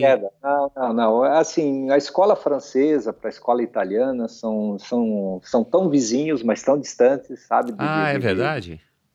Opa, isso daí a gente fala, às vezes em quando, eu sempre coloco em consideração, né? Eu tive a oportunidade, passei quase 20 anos da minha, da minha vida até agora na Europa. É, tive a oportunidade de estar em vários países, é, eu digo assim, em cotidiano, ter essa intimidade que às vezes o turista ele acha que tem, mas ele não tem, né? O, é o dia a dia, é participar, é, ver esse conhecimento. Quem morar lá é, é um pouco diferente, né? Uhum. É, assim, as fronteiras não existem mais, você, você anda 200 quilômetros, os princípios, a visão é diferente. Então, se imagine um, quando o cara fala, venho do Brasil. Sul-americano, lá embaixo, 10 mil quilômetros, uau, né? Então, você, é, você, você tem hoje, tem essa diferença, né? Então, na época, eu tive que esses comportamentos, essa, essa, essa visão, é, algumas coisas, é, assim, alguns princípios, alguma maneira. Na minha época, por exemplo, se você sentasse na mesa e tomasse à noite café com leite, cara, você era mal visto pela, pela, pela, pelo pessoal da direção da equipe. Não podia. Entende? Então. É, e você, você, e você tomasse... sozinho de tudo lá, né, Mauro? Sim. É, foi. Agora, eu acho que foi uma coisa que me ajudou muito mas enormemente porque eu, mas o, eu, olhando hoje né? Na época foi foi vamos dizer isso. Foi um perrenguezinho é, né? Ah foi um fardo né? Então você quer dizer assim a gente está falando pô, né nos anos 90 é, tinha uma distância né entre o que é o que é a comunicação hoje o que era na época. É, digo assim tinha algumas alguns algumas alguns metros de distância em relação existia o lado muito profissional, mas o lado afetivo, o lado de amizade muito distante. Então teve que tive que aprender. Mas assim, eu, uma coisa que eu fiz que me ajudou muito foi entender como eles viviam, o que era é muito interessante. O francês, por exemplo, ele ele se coloca de distância ele tem uma, uma maneira diferente de, de, de, de, de amizade, sabe? Assim, ele é amigo, mas existe um respeito de distância. Você pode conhecer o cara por 20 anos, mas você não bate na porta do cara sem, sem, sem dizer para ele, ó, tô indo aí, posso? Ou marcar um, um, uma hora para bater um papo com ele, entende? Coisa que nós, às vezes, brasileiros, tá passando, lembra, para na rua, claro, bate na... É. Oh, tô, tava... Então, existem algumas coisinhas. Então, eu acho assim, essa solidão, ela, ela, eu acho assim que foi importante, porque, não sei, mas eu já tive algumas conversas assim com o Renan, é, com o próprio Grabiel Sabião, que correu, ter, corria na, na, na, na, na Reynolds, né, que fez duas temporadas, né, é, essa dificuldade de estar longe de casa, né, foi um dos motivos que você já é difícil. Né? Eu acho que você, quando a gente teve aquele bate, você também participou daquele bate-papo com com o Pedro Delgado, né? Teve a oportunidade de e ele falou, poxa, já é uma coisa difícil, um esporte extremamente agressivo em termos de, de concentração, de esforço físico, de emocional, mas quando você acaba aquela aquela, aquele período de competição, você tem um, o teu, o teu vamos dizer assim, o teu porto seguro é a família, é teus, teus próximos, né? A gente não, a gente pegava a valise e para nós, se tivesse que ficar ali parado ali, ah, querem ficar aqui no hotel aqui mais uma semana aqui para treinar porque está calor, pô, beleza, para nós não mudava nada. É. Eu me sentia mais mais em casa quando estava em competição do que quando estava solitário a, a, a procurar minha, minhas referências, né? Mas é, eu acho que foi importante porque me obrigou a me a, a que eu evoluísse, é, me obrigou que eu procurasse a entender o que faltava para poder recuperar esse tempo perdido que você realmente acha que recupera, mas você sempre está correndo atrás. É, é, e eu me dedicava muito. Eu posso dizer para você que é, eu entrei numa boate com 27 anos. É, antes eu não, nunca tinha ido, mas não porque eu achava que me foquei, né? Então eu foquei naquilo e, e queria, meu objetivo era, é, eu lembro que eu, minha falecida avó, antes de morrer, ela eu tinha assinado o contrato, eu fui me despedir dela com a revista, uma Miruá do Ciclismo, né? Eu falei, um dia eu vou estar aqui nessa revista, né? E ela deu risada e eu viajei, né? E infelizmente quatro meses ou cinco meses depois ela faleceu, né? Ela tinha, ela já tinha uma idade avançada, né? E ela faleceu. Então, assim, uma coisa que tornou realidade, né? Porque realmente eu apareci na revista, né? Eu apareci uhum. várias vezes e de um modo, né, um objetivo. Então, claro que eu sonhava, dizer assim, meu sonho era ganhar o Tour de France, mas depois que você entra nesse mundo e você entende é, que você vai se confrontar do que tem de melhor dos melhores dos melhores, é, já é uma grande satisfação quando você pode tá, se nivelar esse nível, entende? Porque realmente é, a, cap a capacidade para ganhar o Tour de France são muito poucos, realmente muito poucos de cada geração. Né? Então, eu era um excelente corredor em provas de um dia, eu era um, um vamos dizer assim, um braço direito de dois grandes capitães, que foram o Charles Motet, eu digo assim, eu tive a oportunidade de passar minha carreira com os melhores. Isso sem medo Charles Motet e o Madiot? É, exatamente, eles eram os melhores. Uhum. digo assim, Charles Motet era número um mundial. E o Marc Madiot era entre os sete melhores corredores do mundo e vencedor do País Roubaix. É, a, a, nossa equipe era a segunda melhor equipe do mundo.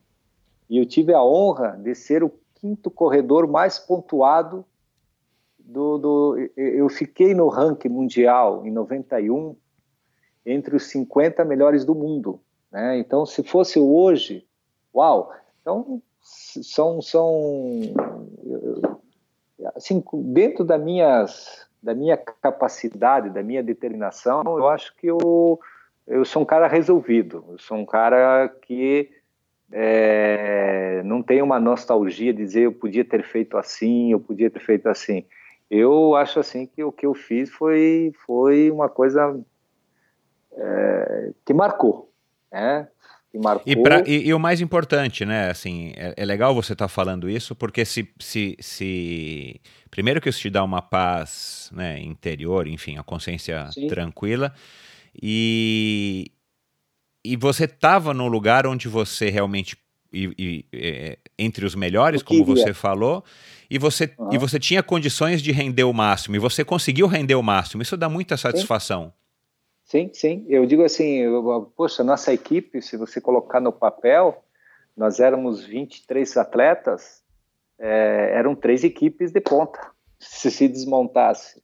Porque você tinha Richard Virante, é, Pascal Linot, é, os irmãos Madiot, Henrique Caritu, é, Claverolá, Coluti.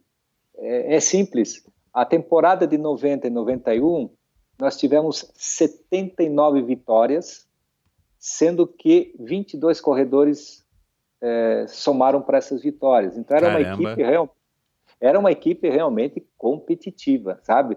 É, todo mundo alinhava ali, era não tinha não tinha assim ah é, esse daí é meio termo. Não, não. É, cada corredor ganhava em média de três, duas, quatro, outros ganhavam seis, sete corridas. É, é, era um, eu tive um momento realmente muito bacana, né? Então, assim, é, e hoje, eu acho que no resumo dessa ópera, é, a minha maior satisfação foi que eu aprendi muito, Hoje, se eu pegar e colocar meus 15 melhores amigos do circuito profissional, todos eles têm posicionamento muito de alto escalão dentro do, do, do ciclismo mundial. Então, quer dizer, eram pessoas, eram atletas de performance, mas muito inteligentes. O que também é Aprendi. legal, né?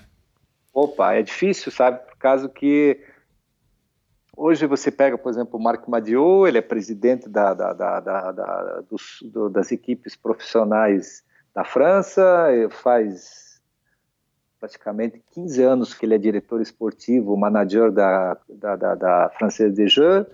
Uh, o Vincent Lavenu, grande amigo, a G2R, está quase com 30 anos. Outro dia eu visitei ele na, na sede nova lá, fui convidado.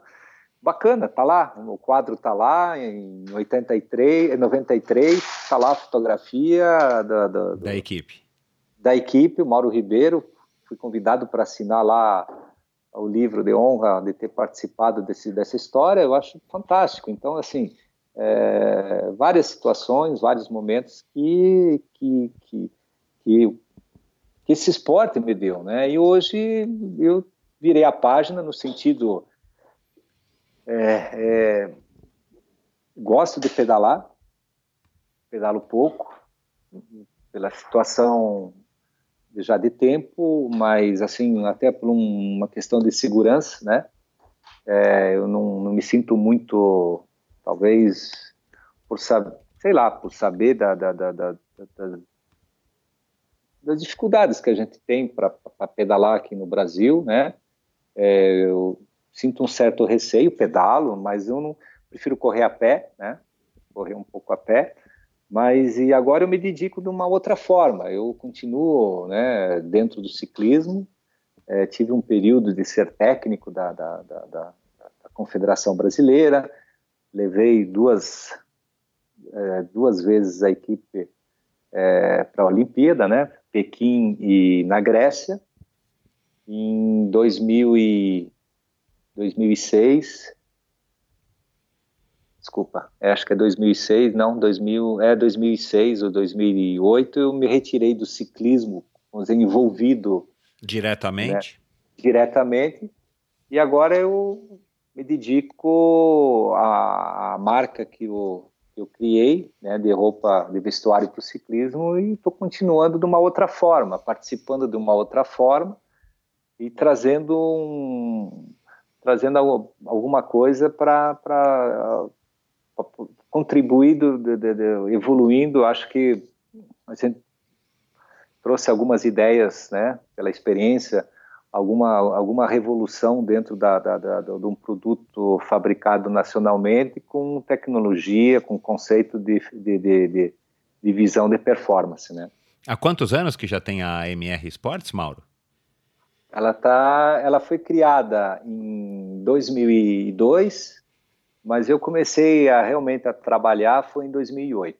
Né? Em 2002 eu comecei mais assim, era uma apreciação né, de, de, de como poderia ser a, a, leitura da marca com meu nome, né? Porque às vezes, como atleta, você tem uma referência, como com o produto depois, ela não, não pode ser que ela não, né?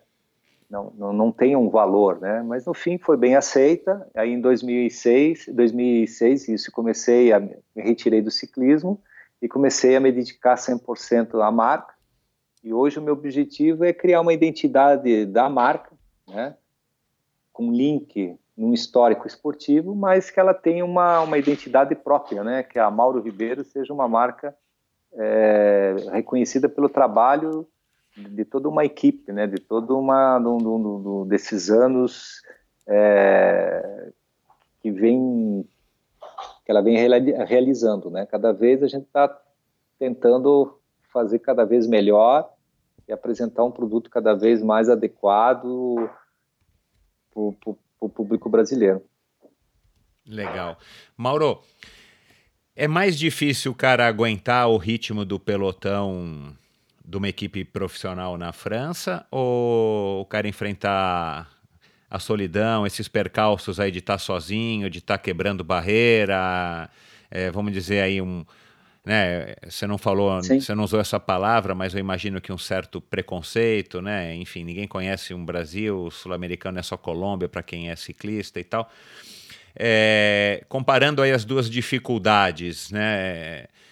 E ciclismo é um esporte dificílimo, todo mundo que nos ouve aqui sabe. Foi mais, foi mais difícil você aguentar essa, essa fase de adaptação, né? Porque eventualmente você acabou se adaptando e, e, e, se estabeleceu na França. Eu quero falar isso daqui a pouco. Ou, ou ainda assim pedalar e, e, aguentar o ritmo do, das competições de alto nível, das maiores competições do mundo, foi mais difícil? É, eu acho assim, para mim, a, a, a, competição você sabia o que você ia enfrentar, é, só dependia de você. Então, quando você está mal, não precisa nem ser o pelotão profissional, pode ser até um treinamento com colegas. Se você estiver mal, você sofre pela sensação ruim que você não, não, não, não sabe. Você talvez até se pergunte: poxa, o que está acontecendo hoje? Não estou bem. A impressão que dá é que, que eu não tenho força, essas coisas. Quando eu acho que a parte mais fora competição é aonde você acho que leva mais tempo para entender justamente a filosofia, a, a, a, a, ganhar respeito. Eu posso ser sincero com você, uh, eu, eu comecei a ter respeito da equipe, ser considerado três anos depois de ser profissional. Veja bem, não tinha falta de respeito, mas tinha uma distância percebida que é aquela coisa que você sabe que realmente só envolve o, a profissão. Não tem é, vamos tomar um, vamos, vamos, vamos jantar junto, ah, ó, domingo não tem competição, vamos lá em casa, vou fazer um, um churrasco, é, ou, puxa, tem um, vamos, vamos, a gente vai é, vai receber uns amigos, eu convido você também para trocar umas ideias. Não, ti, não tinha maldade, sabe? Mas existia uma distância. E eu acho assim que a, a, minha performance, né? Então a minha performance, isso eu já sabia, né? Isso quem me falou foi o, Ste o Stefan Roche. É, é, ele falou assim: você para ser considerado vai ter que fazer três vezes mais do que um francês, porque você está dentro da casa dele e você vai ter que mostrar três vezes mais que você é melhor, por isso que você está ali naquela equipe tirando o lugar de um francês. Então realmente é simbólico, né? Mas ele existe isso, essa cobrança, né? Um estrangeiro sempre vai ter por que por que contratar um estrangeiro quando podia ter contratado um francês? Claro. Mas a lógica daí você tem que provar. Então, assim, eu acho que eu, eu, eu, sou sincero, eu ganhei a minha confiança, meu status, e hoje eu posso dizer para você que eu tenho um respeito muito grande, tanto dos jornalistas europeus é, como do, dos, do, do, dessa geração que, que, que, que me conhece. É, até semana passada, eu acho uma coisa bacana, o jornal francês me ligou para fazer uma matéria justamente para relançar porque é uma coisa que marcou realmente. Então, no livro de ouro do, do, do, Tour de France, quando se compra lá o livro O Centenário, tem uma página dedicada para mim, porque eu fui um pioneiro. Eu recebi uma página completa de, em, em 2013 do Tour de France no domingo falando sobre mim. Quer dizer, poxa, eu acho isso, né? Então existe, eu ganhei esse respeito, né? Eu ganhei essa identidade. É, praticamente daqui a, vai dar 30 anos depois, a, a, essa vitória ela é lembrada como fosse antes de ontem. Então é uma coisa bacana, não só por mim, mas pelo, pelo, pelo, pelo ciclismo mundial. Então, assim, quando você é considerado é, dos cinco ícones e foi questionado o que o Tour de France trouxe para você e o que o, o, o você deixou para o Tour de France, poxa, eu acho isso isso para mim é a minha grande vitória, né? São são é, simbolicamente teve uma identidade muito forte. Eu faço parte do, do diploma do, dos, dos, dos bambambãs que fizeram o Tour de France ou o ciclismo mudar de rumo. Então, eu digo assim, não fui o primeiro, mas também não fui o último, né? Ô Mauro, uma coisa... Uhum. É, você, você participou nesses anos pela RMO de Paris-Roubaix, uhum. Tour de Flandres, Milão-São uhum. Remo, você foi sétimo colocado numa etapa da Paris-Nice, uhum. você venceu a Midi Libre né, em 1990, né, um ano antes do, do Tour. Sim. Dessas provas todas, assim, qual foi a que você mais achou legal? Dá para dá dar um tem alguma que se destaca antes aí do, do, Tour de France? Uma prova que te chamou mais atenção ou que foi realmente a mais, a mais eu, difícil, eu, enfim? Eu, eu, acho que todas elas teve a sua importância na minha carreira, né? Então, a minha, minha, minha posso dizer assim, minha principal vitória no momento que eu precisava minha alta, alta afirmação foi Nice com Blue, né? Nice com Blue é uma prova que saía da, da região de Nice, né, da Côte d'Azur, e terminava nos Alpes. E eu ganhei uma etapa e o geral. Então, com isso, a visão da equipe começou a dizer: opa, houve uma progressão gigantesca é, atlética é, com, com, nesse ano com o Mauro Ribeiro. Né? Então, essa vitória, para mim, me colocou já como titular, vamos dizer assim. Né? E, e, e, cada vitória ela teve um sabor, uma identificação, um momento da minha carreira que ela me colocou como um xadrez, ela movimentou as pedras. por exemplo, a Midi Libre é, foi a, a confirmação para participar do Tour de France, é, dizendo que eu tinha meu lugar tranquilamente, né, naquele ano. É, outras vitórias, outros momentos é, de importância é, me colocaram que tinha uma disputa, né? É, quando a, a, clássica da Milan San Remo é, tinha o número um mundial que era o Charles Motet e o segundo nome era eu. Então, por quê? Por causa que existia uma confiança muito grande no meu trabalho dentro do, dessas competições. Então, cada gesto, eu acho assim, cada gesto foi construído e foi direcionado. E para mim, eu acho assim, o auge foi o Tour de France, né? E o respeito dessa etapa é, por alguns grandes líderes, né? Da maneira que foi, acho que todo mundo é, é, me acompanhava, né? Dentro. Engraçado que é o resultado que eu tenho, porque por espontaneidade, não fui eu que fui procurar, é, eu tinha uma amizade é, muito grande com o Laurent Fignon, é, mas muito respeituosa, como eu sempre expliquei, nessa relação de amizade profissional. E eu lembro que no dia seguinte ele me convidou para tomar um café na etapa, né? E me parabenizou. E ele falou: "Bem-vindo ao clube", né? Uau, bem-vindo ao clube. Daí eu perguntei qual clube. Ele falou: "Os clubes de quem venceu uma etapa no Tour de France", porque ele falou assim: é, põe na tua cabeça que você pode ganhar qualquer coisa agora em qualquer outro lugar do mundo. Uau! Então quer dizer, então, aí que você começa a dizer que assim legal, o, o, que você fez, né? E o Greg Lemon, né? Eu acho você assim... não tinha mesmo essa. Demorou para cair a ficha, mesmo com toda essa experiência já adquirida não. aí desses anos, demorou para cair a ficha? Não, é justa, é aquilo que eu digo, Michel. Eu sempre corri para um, por um é, é, é, eu tive, é, eu sempre tive, é, eu nunca, nunca, nunca levei o ciclismo como profissão, e sim como paixão, sabe? Então eu, eu realizava a coisa e, e, eu tinha essa leveza, sabe? Não tinha uma preocupação. É, por exemplo, eu nunca tive, nunca tive medo de dizer assim, ah, ano que vem, se eu não andar bem, eu não tenho contrato. Mas eu nunca. É, é, pode ser que isso seja uma mentira que eu estou falando para você, mas no sentido que eu sabia que eu tinha capacidade de, de, de conquistar meu espaço, né? Então, é, é, eu não estava muito preocupado, as coisas tinham que acontecer, o objetivo era, era viver aquela fantasia. E eu acho assim que, é, é, por isso que eu digo assim que eu não tenho, eu sou um cara tranquilo, porque quando eu decidi de parar, fui eu que decidi. Eu não, não sabe?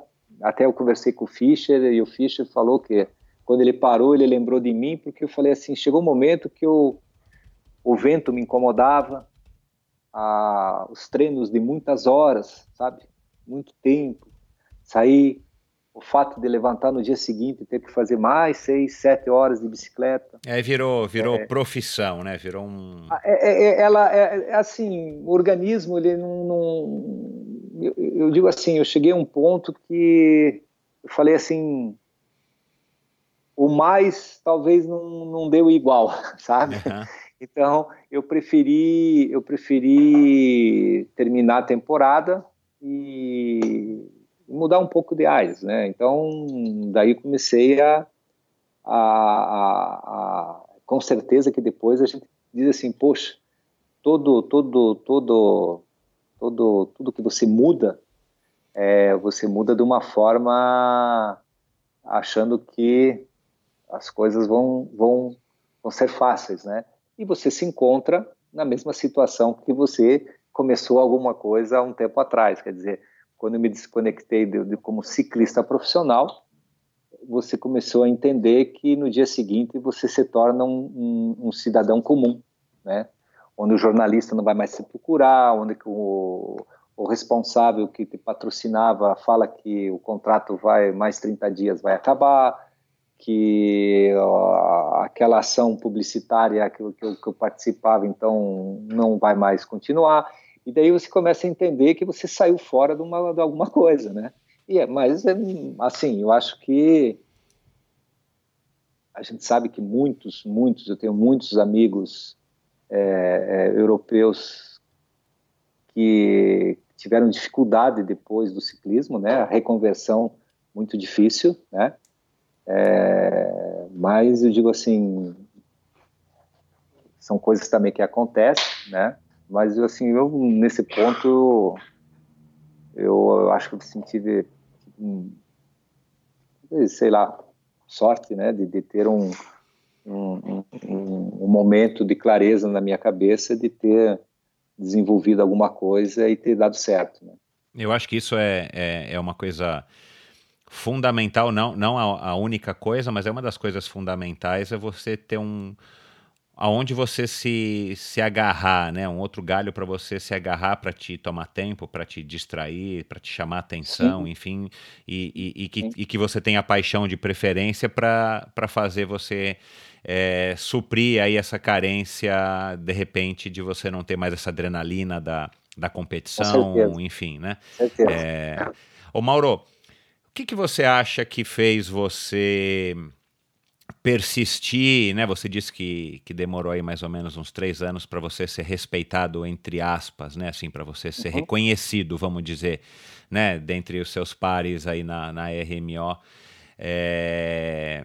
O que, que você acha que fez você continuar porque, caramba, eu achei que você fosse falar alguns meses, né? O, o Renan teve aqui falou de dois, três meses. Ele, ele logo se, se enturmou lá com a Cássio, que também é mais fácil porque é um português e tal, e, e tinha essa afinidade da língua, mas ele, enfim, logo se adaptou à maneira dele, né? Cada um, cada cabeça uma sentença. Agora, três anos é muito tempo né? Eu sei que você não sofreu durante esses três anos, assim, no sentido de que que eu estou fazendo aqui ou coisa do tipo, mas assim, o que, que fez você persistir nessa, né, nessa transição para a Europa?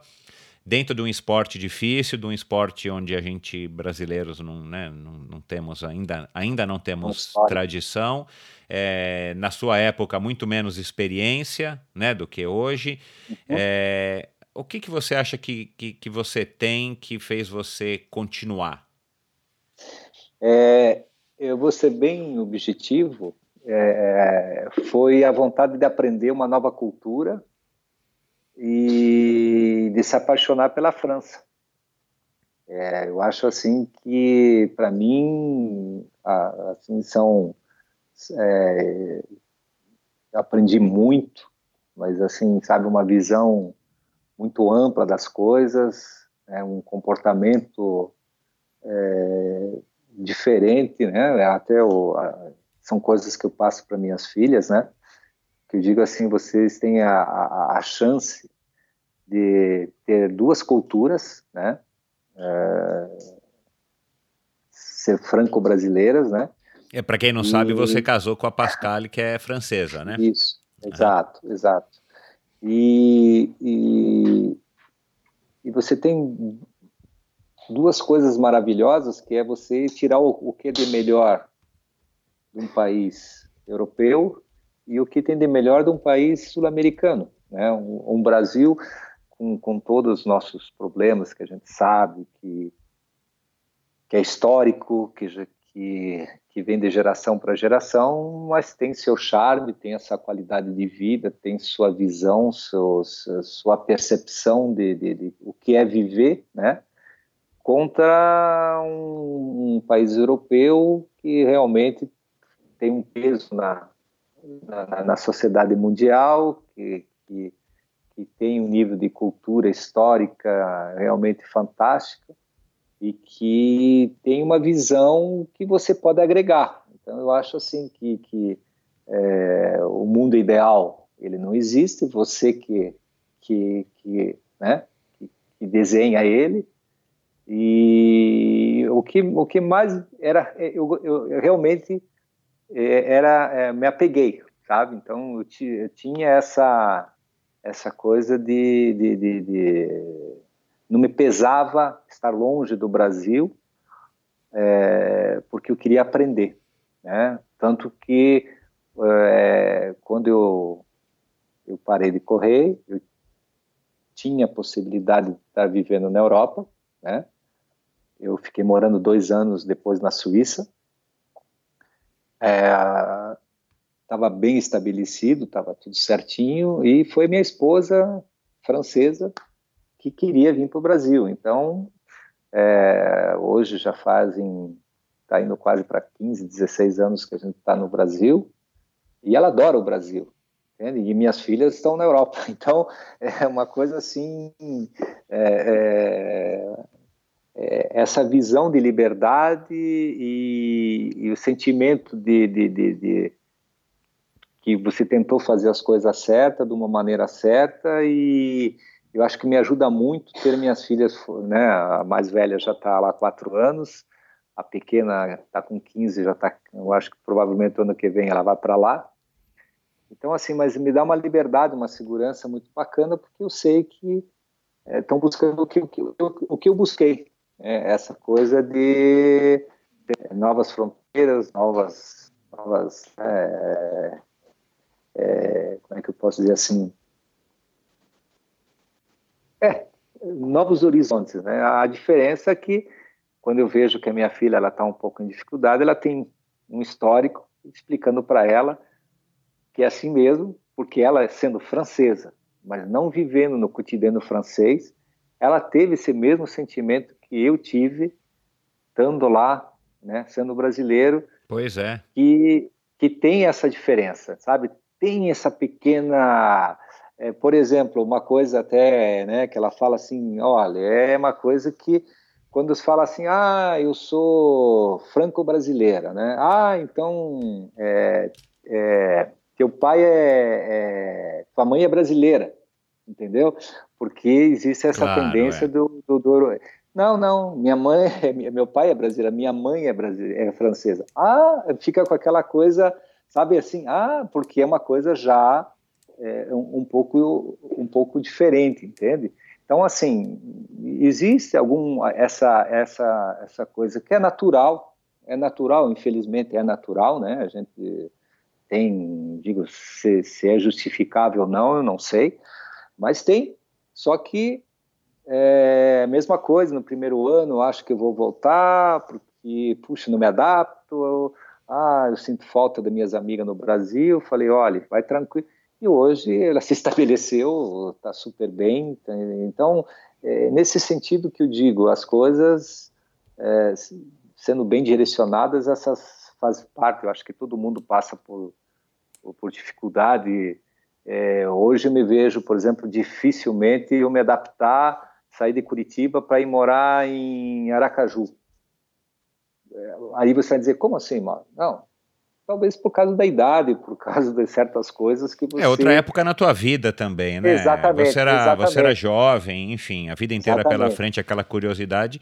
E claro que é exatamente. é mais fácil, né? Quando você é mais é, jovem. Hoje, hoje você já se, sabe, eu acho que aquele sentimento, né? De assim, quando você é jovem, você corre e pensa depois, e quando você tem uma certa idade, você pensa antes de correr, né? Então, tem algumas coisas assim que acho que todo momento, mas assim, Michel, acho que a, a, dificuldade foi realmente entender e, e aproveitar culturalmente, né? É, poxa, eu acho assim que não uh, se falar duas, três línguas, entender o porquê, o sim e porquê o não deles, é, por que, que eles fazem assim no verão e por que eles fazem assim no inverno, o porquê que os italianos de manhã fazem isso, por que os suíços é, pensam assim? Poxa, isso para mim, para mim é fantástico. E você, e você durante a época aí que você correu na Europa, você é, você conseguia dar vazão para essa tua curiosidade além do dia a dia como ciclista, sei lá, Sim. Você procurava Sim. viajar quando tinha oportunidade, você procurava Sim. ter, enfim, sei lá, e mesmo ir a museus e tal, para você entender um pouquinho melhor e, e, e viver essa experiência de fato, é, ou você só ficou enclausurado, entre aspas, aqui na, na, na sua casa, Não. no dormitório, enfim, você conseguiu dar vazão para isso? Na realidade, eu conheci minha esposa, né? Então ela, ela, ela, ela tem digo assim, ela tem a faculdade de Direito, e de Belas Artes. Então, dentro dessa uma apaixonada, né? Hoje ela que, que, ela que, é... que duas formações completamente distintas, né? É, e que é o que é muito legal, né? É, então assim, hoje, hoje aqui no Brasil, ela é coordenadora da Aliança Francesa de Curitiba, né? É, então, culturalmente, é, é, eu digo assim, eu ensinei, como ela, ela brinca sempre comigo, você me fez assistir pela é, um filme americano, Sylvester Stallone, lá, o Rambo, na época, e eu conheci a história de Gauguin ou a, todo, todo, toda a história de Kandinsky, enfim, vários outros, outros artistas, outros é, momentos da história francesa, ou, ou Proust, né? Eu digo assim, puxa, você digo assim, às vezes eu brinco com ela, eu falei, mas eh, a gente chega a pensar que, que o cara passa a vida inteira é, se colocando em dificuldade depois quando o cara está morrendo que ele acha que ele, o tempo ele perdeu, né, o tempo é. perdido, né, então eu digo assim, são, não, é fantástico, eu acho assim que a, eu ensinei muita coisa a ela, ela ser uma descontraída, mas ela é um intelectual, né, não posso dizer o contrário, né, é uma, uma pessoa que eu, quando eu cheguei na casa dela, acho que tinha mais ou menos uns, uns dois mil livros, ela devorava livros em cima de livros, e não é nossa cultura, né? Eu digo assim, pelo menos na minha geração, né? Hoje eu vejo minhas filhas, vejo que um comportamento mais é, da educação brasileira tende a, né? Mas em relação ainda ao que é o, o ensino europeu, a gente está ainda perseguindo um pouco o espaço né? Teria que chegar um pouco mais perto. Uhum. Mas assim foi realmente toda essa cultura francesa, essa essa essa essa essa área de, de, de conhecimento de, de, da história francesa, mesmo da, da, da, história europeia, né? Desde o momento da Segunda Guerra, enfim, qualquer coisa, eu aprendi muito com ela. Então, com certeza que a, a, assim eu pude dividir e, e constatar e, e, e, visitar muitos, muitos pontos turísticos, né, que são monumentos é, da, da, da, história francesa, né, com certeza. Legal. Bom, é, você sempre foi sprintista, né?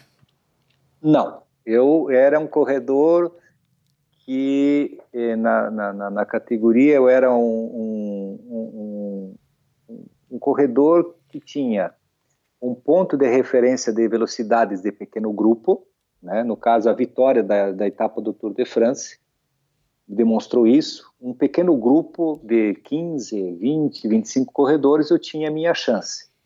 A referência de sprintar com um grupo de 200 corredores, eu não tinha essa capacidade. Não tinha essa capacidade por um simples, é, por um simples ponto tinha medo de, de, de cair. Né? Então, era uma coisa que te limita. Uhum. Então, eu digo assim, o sprintista, os verdadeiros sprintistas um puro, são um puro. Raça, é, eles são uma raça à parte, né? Eles são bailarinos em cima de uma bicicleta, colocam no limite em todos os instantes. Então, eu era um corredor que com 20, 25 corredores eu tinha minha chance. Então, eu tinha um ponto de referência de velocidade bastante razoável, né? Mas eu era mais um corredor é, é, é, passista, né? Tinha uma tinha uma condição de, de, de, de quando a corrida era difícil, é, portar uma carga de trabalho muito intensiva durante um período, por exemplo, nas clássicas, é, e quando o grupo ele começa a, a, a, ser repartido durante o percurso, eu tinha essa capacidade de estar entre os entre os 30 melhores em várias, em várias competições. Então era um corredor mais ou menos que eles diziam assim completo. Eu podia andar no paralelo. A prova eu fiz oito Paris-Roubaix e Paris-Nice, que é prova de mont semi meia montanha, eu fiz doze. Né? Então eu tinha essa capacidade de, de, de, estar em todas em todos os campos. Né? Então por isso que eh, eu tinha essa apreciação para as clássicas, né? E por incrível que pareça, quando o tempo estava frio e chuvoso, eu tinha um rendimento melhor. Coisa curiosa, né? Uau, é mesmo. Vindo do, da América do Sul, por mais que faça frio aí em. Eu sofria no muito sul... no calor. Eu sofria muito no calor. As minhas melhores performances, tirando a da etapa do Tour de France, foram em condições mais de tempo mais é, temperaturas mais baixas. Curioso mesmo. Ô Mauro, você já me contou, pelo que eu me recordo, pelo menos duas vezes, tal, na época que a gente treinou juntos e tal. Nós vamos falar também disso daqui a pouquinho. É... E foi uma coisa que me chamou muito a atenção. E eu acho que né, você já deve estar cansado de reviver esse momento e tal, mas assim, eu acho que vale a pena a gente deixar registrado aqui em áudio, não sei se você se você já teve essa oportunidade. Mas conta aí, não, não precisa contar em meia hora como é que foi essa tua vitória, esse teu sprint, porque você, uhum. você, né, o que me surpreendeu foi que você lembra nos mínimos detalhes praticamente a cada metro.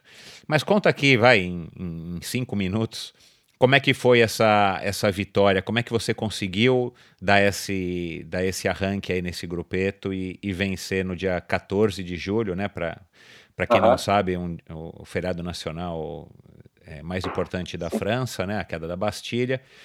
E você venceu uma etapa no Tour de France, sendo o primeiro brasileiro a vencer e único até hoje é, num dia tão importante, que é normalmente uma etapa importantíssima e que todos os franceses almejam vencer por, por razões óbvias. Conta aqui pra gente como é que foi essa, essa vitória, como é que você conseguiu dar esse pulo do gato e vencer aquele, aquele sprint, aquela arrancada. Na, na realidade, é, o Tour de France de 91 tinha gerado uma grande expectativa para a equipe, porque nós tínhamos o melhor corredor do mundo, francês, Charles Motet. Nós tínhamos o, o Thierry Claverolat, que era um grande montanhista, que poderia, é, que tinha capacidade de ganhar a camisa por pontos, é, de bolinha, de montanha, desculpa, né? E uh, nós tínhamos nomes capazes de ganhar etapas na, na, na, na volta da França.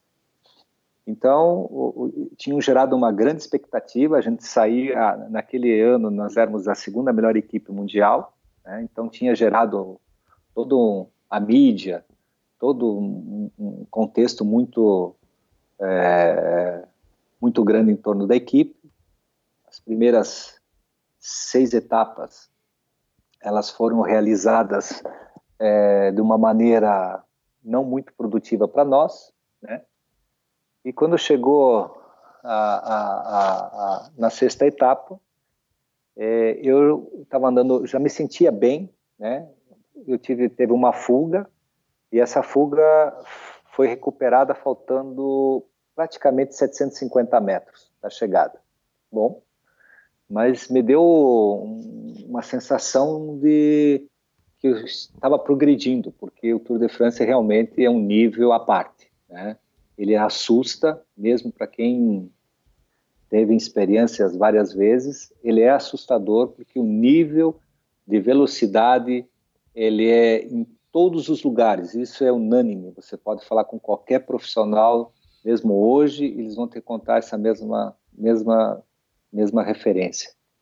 É, o Tour de France, em relação a qualquer competição profissional do circuito mundial, a velocidade é, é, ou a intensidade né, é de 30% a mais. Então, puxa, é um salto muito grande. Muito. É. E daí no dia, daí no dia seguinte teve a contrarrelógio por equipe, uma aberração que hoje ela foi até comentada outro dia pelo Richard Viranque na, na, na, na, etapa do Giro de Itália, né? É, ele brinca até que o, não estou lembrado do corredor para tirou 10, ele perdeu mais de 10 minutos naquela etapa, né? E daí coisas que não acontecem mais por causa que é um regulamento. Eram 75 quilômetros de contrarrelógio. Uma coisa assim, uau! é, para os padrões de hoje é absurda. É é um absurdo, né? Então, na época, era um absurdo também. Mas era a época em Durian, né? A época claro. que revolucionou um outro conceito de, de, de, performance. E, claro, você, a gente é, gerou uma expectativa muito grande com o Chalimotê que ele podia estar entre os cinco naquela, naquela etapa, né? E estar tá brigando pela vitória final do Tour de France. Mas, como a gente diz, foi um dia ruim para todos. O melhor classificado foi ele, mas a sete minutos do, do, do, do Miguel Indurain e praticamente saiu fora da corrida, né? Vamos dizer assim, até na reunião à noite ele falou, olha, infelizmente o tour acabou para mim, vamos correr por etapas, né?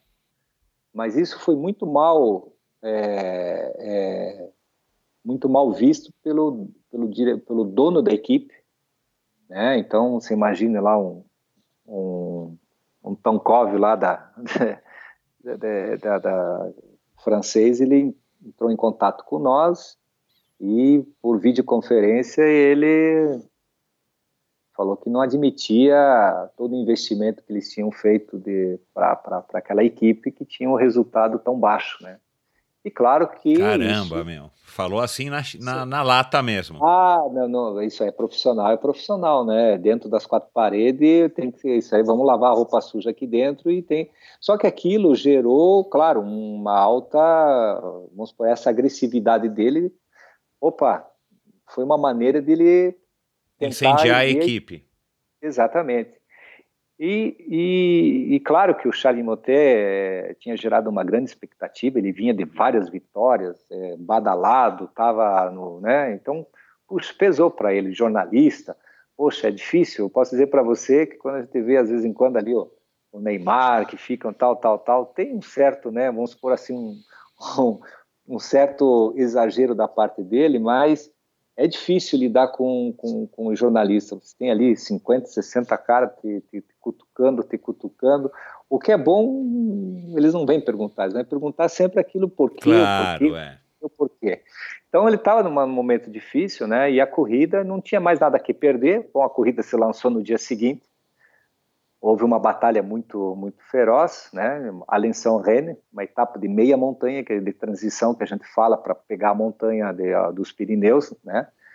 E saiu muito veloz. Acho que a primeira hora de corrida tinha dado 56 de média horária, uma coisa assim absurda. E foi na, naquela e a equipe é, ela participou no todo. Então, os nove corredores, os nove, os nove corredores estavam presentes na primeira parte do pelotão, que é muito difícil, sabe? 200 corredores parece ser simples andar ali dentro, mas ela tem uma dinâmica muito, sabe, desgastante. Então, é a mesma coisa, eu acho que um jogador de futebol que começa correndo e não para mais, não existe. Chega uma hora que você tem que, tem que dar uma acalmada, né? Uhum.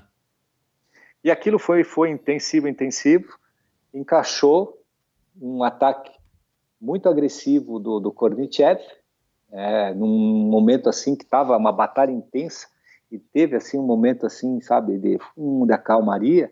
Daí você imagina ali na cidade universitária aquela subida lá atrás do bosque, lá bem difícil assim, o cara no meio da subida, pam, dá metade olha para o outro lado da rua assim para não ver o que está acontecendo. E eu me coloquei, eu estava bem, estava me sentindo bem, né? Já tinha provado isso dois dias antes, né? Eu acompanhei, mas eu a percepção no momento era anular aquela, né, anular aquela aquela tentativa de fuga. Mas quando eu olhei para trás já tinha uns 40 segundos, né? E aí foi, foi, foi, foi. Quando eu vi veio mais um grupinho, mais um grupinho. Nós estávamos lá, acho que 18 corredores. Abrimos três minutos e meio.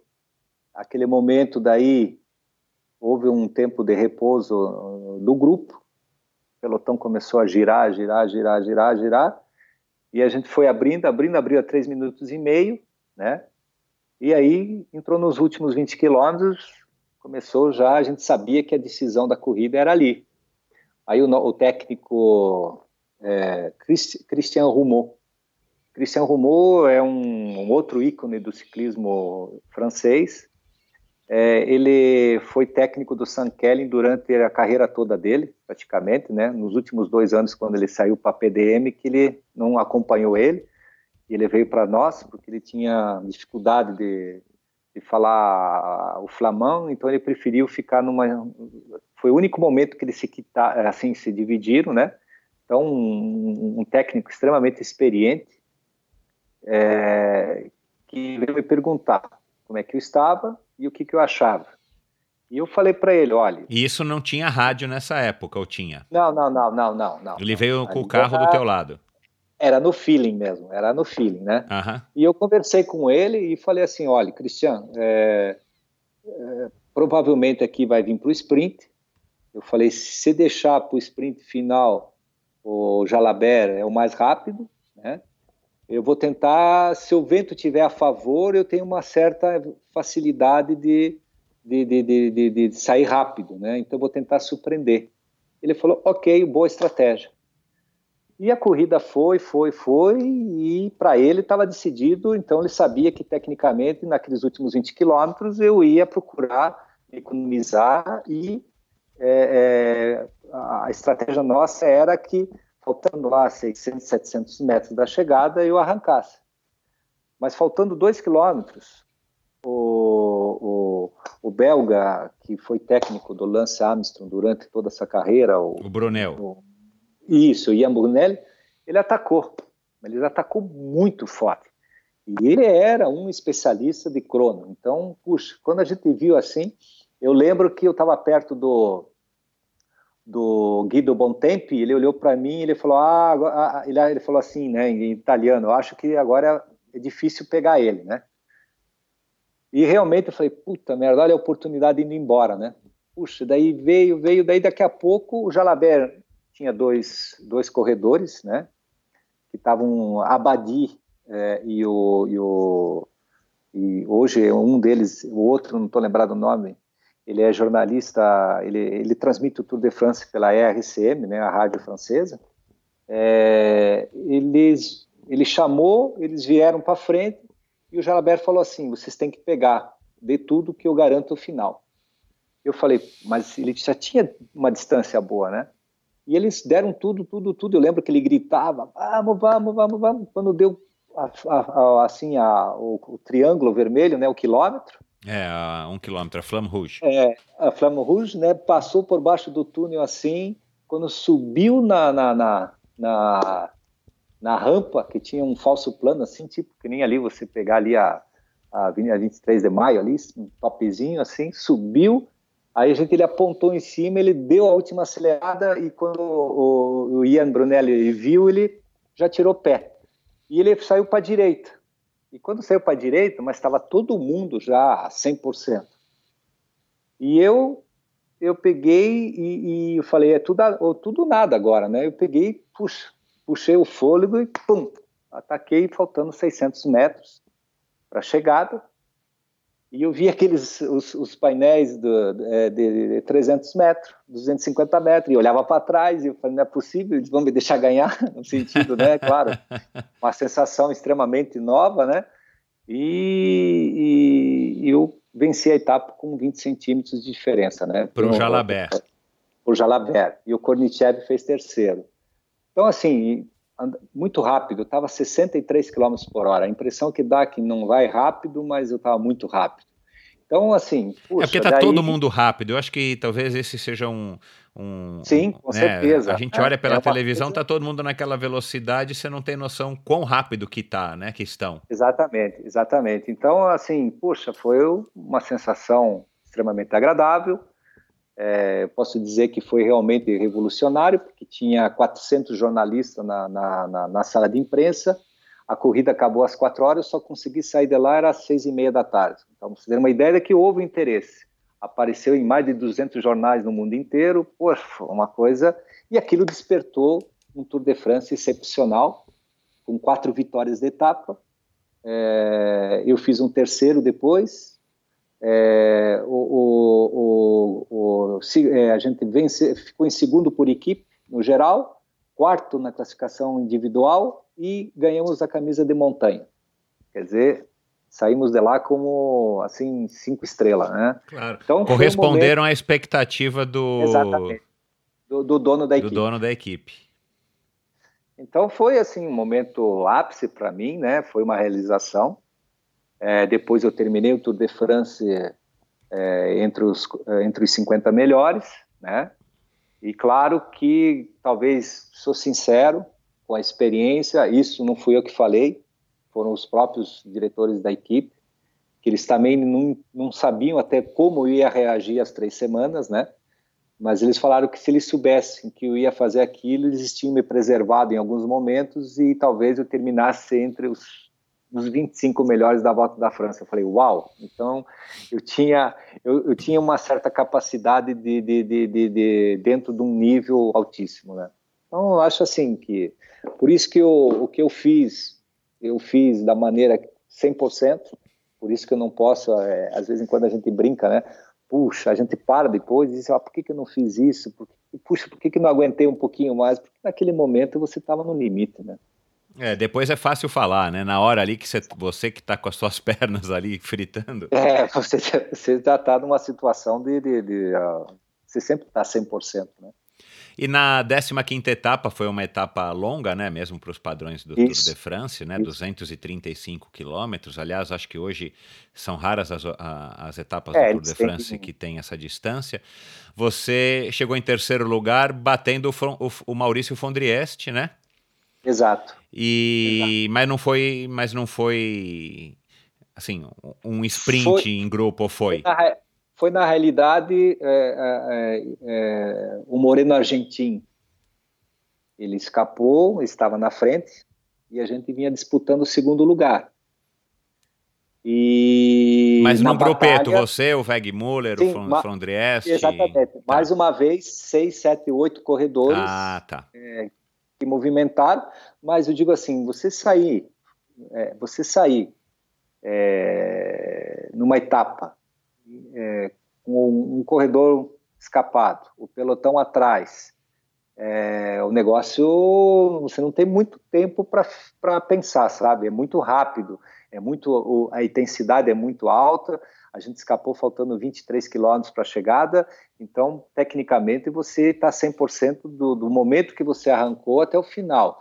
E ali a, a, gente fala que houve a batalha entrando dentro da cidade, um ataque do Fondrieste, é, o, o Wegmüller partiu e abriu 150 metros, era um monstro, uh, realmente ele era um corredor assim que não dava para deixar espaço para ele, que era difícil de recuperar esses metros que ele pegou, e, e daí o Fondrieste ele foi para o lado esquerdo eu saí para o lado direito. Falei, vou tentar minha chance e cheguei atrás do Wegmüller. Né? Então, é, é, um pouquinho mais eu tinha feito segundo. Ganhar era impossível porque o, o Moreno Argentino já estava com 30 segundos na frente de nós, mas se eu tivesse arrancado um pouquinho antes, eu tinha eu tinha feito segundo. Fiz terceiro, o quarto foi o Fondrieste e assim, né? Não, foram momentos, eu acho assim, foi um Tour de France excepcional. Para mim, é, se o pessoal pergunta se eu sofri no Tour de France, quando você anda num certo nível, só se você tem uma queda, né? Um, senão você não a, adaptação é muito boa, né? Você não sente a mesma coisa quando você está em dificuldade. Né? Não foi, não foi a competição mais difícil não. que você não. participou? Claro, não. três semanas é, é, é difícil, mas assim, mas é, é de uma maneira tá, geral. Você tem um rendimento dentro da tua capacidade. Quando você chega na montanha e você sabe que o Greg LeMond perdeu 35 minutos e você perdeu um minuto do vencedor, você diz assim, uau, eu tô andando bem pra caramba, né? Entende? você terminar uma etapa de montanha com cinco montanhas nesse nível de quase 6 mil metros, terminar em 13 terceiro a 45 segundos do Bunho que venceu a etapa, você diz, uau, fiz uma progressão, sabe? é, é é, você já está dentro do hotel tomando banho, você abre a janela, tem ainda corredor chegando. claro, é. é. então você tem uma. uma é, eu posso dizer que eu tive corridas, é, o País Basco, por exemplo, que os últimos 50 quilômetros parecia que não chegava nunca, né? sabe, debaixo de chuva, um frio. É, parecia à noite, tava, sabe, um tempo horrível, horrível, e não chegava nunca, chegava nunca, chegava nunca. Então, assim, sabe, assim, totalmente é, é abandonado todos, moralmente, fisicamente, e aqueles últimos 50 quilômetros ali parecia uma eternidade para você terminar. E você já falou isso, né? Na verdade, o, o Lohan Fignon te falou, né? Bem-vindo ao clube e tal, no, no dia depois do, da tua vitória. É, tua vida mudou radicalmente depois dessa vitória. Financeiramente e, e, e, em termos de, de prestígio e tal? Puta, ou puta. financeiramente naquela época não era uma coisa que, que, que não, gerou tanto não. impacto? Não, é, para mim é, é, do simples ao triplo, né? Claro que a minha, na, na nossa época a gente tinha uma certa limitação que, não, que tem hoje. Mas para a época eu entrei no clube dos grandes, então assim eu, eu fui eu, eu, eu, fui reconhecido, é, realmente eu fiz parte do, do, do, do, vamos dizer assim dentro de uma visão é, de, de, ciclista eu saí de um, de um patamar médio para um patamar de primeira divisão, então foi tudo foi valorizado, né? Então, eu assinei um contrato de três anos é, que, para mim, né, para mim, eu, não tinha noção que poderia acontecer. É, e como eu, eu, digo assim, despertou. Por exemplo, eu tinha, não tinha patrocínio de, de, de, de óculos, eu tinha contrato de óculos. É, eu tinha contrato de capacete, antes eu não tinha. Eu tinha contrato de sapatilha, antes não tinha. Eu tinha contrato de bolsa, antes não tinha. Então, várias coisas aconteceram além de, uma, de um reconhecimento esportivo. Então, é, é, é, como é que eu posso dizer assim? É, é, eu acho tudo, de todos os sentidos, né, e, e foi, foi valorizado a minha performance. Mas, mas não foi a um ponto de você terminar 1991 comprando um, um Carreira 911? Podia, mas não fiz. que eu sei que ciclista curte carro, né? Igual jogador de futebol, né? Não, eu sou sincero para você, podia, mas eu não fiz. Porque eu sabia que é, eu nunca, eu sempre fui um, vamos dizer assim, um conservador. Sou sincero, é, eu acho que é, tinha a facilidade de ter, mas não via necessidade, sou sincero para você. É, eu acho assim que, é, justamente, eu sou bem sincero para você, é, eu tive essa, essa visão pelas pessoas, pelos amigos que eu construí, justamente, e a percepção desses profissionais, né? Então, eu posso dizer para você que eu vi é, muitos andar de Ferrari e cinco anos depois é, ser taxista. Então, perder todo, sabe? Porque, assim, é, quando, você, quando você vive no mundo profissional, na minha época já, para você ter uma ideia, a gente tinha um jatinho disponível para a equipe. O dono da equipe tinha, ele que tinha legal, uma frota de cara a, a, gente, na nossa época, a nossa equipe custava já 10 milhões de dólares. Uau. Estamos falando, era muito é, grana. Você, você, você notou que o cara estava bravo né, com vocês naquele dia. Exatamente, era muita grana. Sabe? E, e, e, e, o fato de vocês terem tirado o segundo lugar na, na, na, competição por equipes nesse tour e, e, pelos nomes, né, pelo calibre desses teus parceiros de equipe, Sim. era de se esperar mesmo. Eu não tinha noção do valor, mas assim é uma equipe, uma equipe de grande porte, né? Era uma equipe de grande porte. Então a gente tinha disponível, como já comentei, um jatinho particular a gente tinha umas regalias que você no dia a dia você você vive um glamour, né? Que depois, se você não souber andar com o pé no chão, você sofre muito.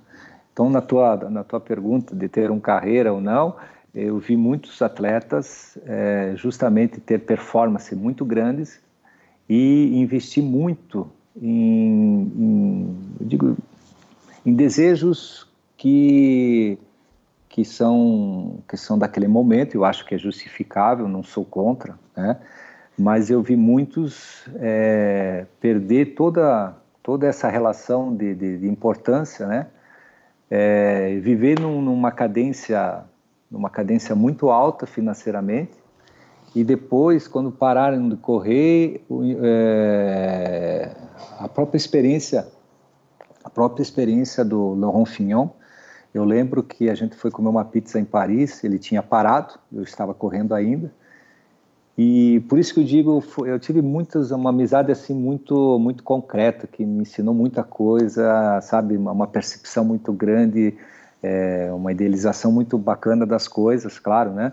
E ele falou assim: Puxa, Mauro, ah, quando eu parei de correr de bicicleta, eu achei que o mundo ia continuar rodando da mesma forma. E eu, eu percebi que é um circo e que todo mundo queria jogar tênis com ele, mas na hora que ele ia pedir, por exemplo, um patrocínio para Paris-Nice, que ele tinha comprado o evento, ninguém queria dar. Então ele percebeu que, que, que, que ah, você, você tem uma identidade dentro daquilo que você faz, mas no dia a dia, para um universo que é muito maior, você faz parte de um. Não tem importância, né? Hoje, se você. A importância é relativa, né? Exatamente. E o ciclismo, então, no assim, final de contas, não é um futebol, né? Mas da mesma forma, eu digo assim. É, em outras proporções, é. Em, outras proporções, se você pegar um jogador que, que, que, atuou bem, que fez uma boa, mas se ele tiver dificuldade na reconversão e ele tiver um ritmo de vida que ele gaste muito, é, eu digo assim, você pode ter dificuldade. Então, claro, numa época que não tinha tantos valores agregados, é, a ideia era ser mais mão fechada, para você poder ter um futuro do que ser uma mão aberta e de repente não saber o que ia acontecer. Então eu, eu tive essa experiência e eu, eu sou sincero para você, eu preferi é, é, eu preferi fazer uma outra visão e, e o carro, né? Como, como você mesmo falou, eu tive a oportunidade de andar com esses carros com, com, com com amigos que eram ciclistas, que tinham, né? E já, já, já, já deu a satisfação. e, e, e, outra coisa, né, Mauro? Eu fiz aqui umas contas, você estava com 27 e ia fazer 28, né? Foi um presentão Exato. de aniversário. Então, também Exato. nessa idade, com essa vivência, enfim, até essa própria experiência de ter saído daqui, ido para a Europa, né? Enfim, claro. é, também te deu uma certa maturidade para você também não se não se deslumbrar é, com a fama e com a fortuna é, é, e enveredar é, para caminhos que, que, enfim, que a gente vê é, principalmente no futebol, né, que é onde a gente tem uns exemplos mais clássicos, é, e, e, desperdiçar ainda mais com, com esses gastos, vai, mais É, mundanos. eu digo assim, eu acho que dentro daquela medida, né, exatamente, você era melhor você investir no imóvel do que um automóvel que automóvel claro. depois. Então foi situações diferentes, mas é, é, quando você tem toda a razão, acho que no modo geral os esportistas eles, é, é eu acho que tudo é, é, muitas, muitos, muitos produtos são são feitos para atletas, né? Então a gente vê desde o relógio, os carros claro, é. esportivos, a gente é a, a, própria moda, porque é onde tem né, uma identidade, vamos dizer assim, uma identidade física e mais o, uma identidade pública, né, que vale a pena investir, né? Certo. Bom, é, estamos entrando na reta final. Eu, eu, tenho algumas, algumas curiosidades aqui que eu queria ouvir a tua opinião. É, uhum. Mas como é que se deu então aí de, dessa vitória, que foi o ápice, né, em 91? Em 92 você ainda Sim. correu pela RMO, mas ela acabou? Exato. Aí você, você, você aí, não correu mais o Tour de France de 92. O que, que houve para não? não... Aí, a realidade... RMO acabou antes ou acabou? Não, não, não. É, na realidade eu tive, é, eu fui correr na Itália, é, no sul da Itália, e e peguei uma alergia muito forte do pólen, da sujeira, né? E, e me deu uma bronquite com sinusite. É, é, normalmente era para mim ter ido correr no Luxemburgo para preparar o tour, ou tinha a opção de ir para o sul da Itália, em Ambrozio, né? E, e naquele momento, como eu já tinha feito é, na minha cabeça, nunca que eu ia imaginar que ia poder ter uma relação com, com a poeira, com a sujeira. É, é, no sul de Nápoles é muito sujo as estradas, muito muito calor, muito assim, muito poluído o ar, vamos dizer, né? Você vê, os, o, é, não foi só eu que tive esse problema de reação. O, o, o português Acácio da Silva ainda corria na, na, na, na casa na, na época e ele teve alergia nas pernas, no corpo, por causa da sujeira, né? Então, assim, é, como já tinha corrido o Tour de Luxemburgo, puta, oportunidade, perguntaram para mim, quer ir para Luxemburgo ou quer ir para Ambrosio? Eu falei, vamos para a Itália, né? Mas romântica, claro, aquela é. coisa. Né? mas foi um momento meio assim, foram, foram cinco etapas muito desgastantes, e na quarta etapa eu tive que abandonar ao ponto que eles me colocaram no avião, eu estava com 40 de febre, saí de lá direto, fui para o hospital e uma, uma virose, né, uma bactéria que, que por causa da sujeira me debilitou e era num, praticamente praticamente 20 dias, 25 dias antes do Tour de France. E eu não tive, eu fiquei quase 10 dias sobre antibiótico, sem treinar, de cama, uma semana de febre, não, não tinha condições, era, não ia me colocar num, claro, num momento, é. né? E, e, foi um ano bom também, né? 92 foi um ano bom. Daí o Richard Viran, que foi camisa de líder, o Pascal, o Pascal Linot, a mesma coisa. E em setembro a, veio o comunicado que a equipe acabaria, que tinha um novo empreendedor, e aí, por uma diferença de razões um pouco pessoais entre um e outro corredores, que envolveu, não, não conseguiu. Ah, é por isso que eu digo, eu não vou citar o nome, porque eu acho que não tem nada a ver, mas houve assim: o, o novo empreendedor chegou e falou: ó, eu compro a equipe inteira, não muda nada, mas eu quero vocês inteiros. Daí ele levantou a mão e falou: mas eu não, eu não vou ficar. Ele falou: se você não ficar, então é, ele não compra a equipe. É, ele o cara tinha, O cara tinha uma condição só, ele queria comprar uma equipe que era vencedora, né? Como equipe. Exatamente, Caramba. exatamente.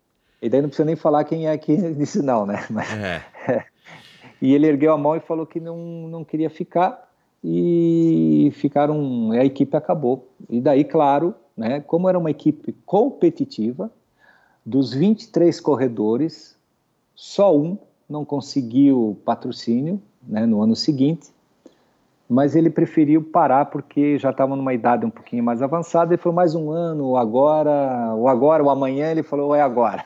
Então, era uma claro, equipe que tinha, pre... é, tinha prestígio. Então, o Viran que foi para a Piscina, eu fui para Chazal, junto, junto com, com Henrique Caritu, que era campeão da França com título os Madiot foram para uma equipe americana. Enfim, as coisas foram. Aí eu fiz mais dois anos na Europa, né? E depois eu vim para o Brasil. Mas aí você foi para a Loto, né, em 95, foi aí você encerrou tua e... carreira na Europa. É, daí encerrei a carreira na Europa, daí aquilo que eu expliquei para você, já não, sabe, é, o, as horas de bicicleta, essa dedicação, essa, sabe, essa coisa assim, eu acho que já já não conseguia mais gerar de uma forma saudável, né? Me pesava. E, e pelas contas, 95 você estava com 32, 30, Isso, 33. 33 anos, é. É, é, eu já, mas eu eu comecei jovem, né? Por isso que eu digo, eu trabalhei muito, mas muito duro para recuperar esse tempo perdido. Né? Então, se você pegar hoje um atleta vamos dizer assim, vamos, um atleta que vai passar profissional no Pro Tour, de 22 anos, ele tem um histórico de 15 anos de competição, né, ou de 12 anos de competição, com uma carga de trabalho ali de uns 18 a 20 mil quilômetros no ano, sendo que uns 40% de competição de alto nível. Então. Quando você pega, quando você pega um brasileiro que o que, o que corre no ano, eles correm em uma semana. É. Aí você imagina, imagina o atraso que você tem. Então eu tive que trabalhar muito duro, me desgastei muito, eu tinha que trabalhar o dobro que os outros para recuperar. Então, sabe, chegou uma hora que é, desgastou. Claro, não é. tinha diga mais um ano, daí eu conversei com a minha esposa, ela falou, ah, mais um ano, mais dois anos, é, às vezes ele era, foi que ela falou, é atrasar um pouco mais para depois entender que devia ter feito isso antes. Então, por isso que eu, assim, é, foi um momento que eu decidi, aí vim para o Brasil, né? Para não parar de vez, eu ainda rodei é, um ano com, com, com, com um projeto com a Calói, com a Specialize, né? Que na e... época era, era a Calói representava, né? E, exatamente, mas é mais muito mais como um título de, de, de para ir baixando um pouco essa essa dinâmica física, né? E ajudar e, também os corredores daqui, né? Exato. Dá, e depois eu, eu, eu chegou no final do ano, eu parei e aí minha esposa, na, na, ela, ela ficou meio em dúvida se ela queria ficar no Brasil ou não, né? Porque era um momento, ela, aí que ela, é aquilo que eu digo, aí que ela entendeu ah, o lado, vamos supor, algumas coisas que não existia, algumas alguns produtos que, né? Eu digo assim uma coisa básica, né? O leite não era em longa vida, né? Ainda tinha um pacote de leite, então para ela chocava algumas coisas. É, mas, mas, é uma verdade, né? Claro, é. Então daí a gente voltou e eu fui morar dois anos na Suíça, né? Daí a gente ficou na Suíça dois anos e daí eu falei, agora, né? Ela falou, ah, mas não me adapto aqui também. Eu falei, então vamos voltar para a França, a gente tem lugar, tem tudo. Não, não, não, não. E ela falou, vamos, vamos voltar para o Brasil, acho que o Brasil ainda é melhor. E daí sim ela voltou já com a cabeça, eu acho que foi importante a saída, para ela entender que, claro. que ela podia, se adaptou e hoje, mas hoje a gente, eu posso dizer que é, em termos de de, de, de, produto, em termos de assim, a gente tem, a gente tem tudo, né? Não precisa. Eu lembro que no comecinho ela, ela, ela ia para a França, voltava na valise dela, na, na, na, na, bagagem dela, ela trazia biscoito porque não tinha, sabe aquelas coisas. É. é. coisas né, que a gente vai se apegando e que depois se desapega e que na realidade depois você encontra no supermercado. Exato. então, então hoje, hoje eu acho que a gente tem uma, uma, uma é, um bom equilíbrio. Eu, ela adora ficar aqui, a gente né, tem um, a gente construiu um, ela do lado dela, ela realizou um, um sonho que é ser a coordenação, ter uma coordenação de um projeto que ela adora. E ela vive com, com um público brasileiro que é apaixonado pela França, culturalmente, então ela ela ela ela está super feliz. Legal. Mas você ainda foi para Atlanta, né, em 96? Sim, sim, eu fui para Atlanta justamente para no campeonato na Olimpíada, né? Fui para Atlanta como atleta, foi o único, o último evento internacional de alto nível que eu participei. Foi, foi um sonho? Você foi competir o que lá? Eu fiz a estrada, a prova ah, de resistência. Legal. Calor Olha, pra caramba, eu, eu lembro, né?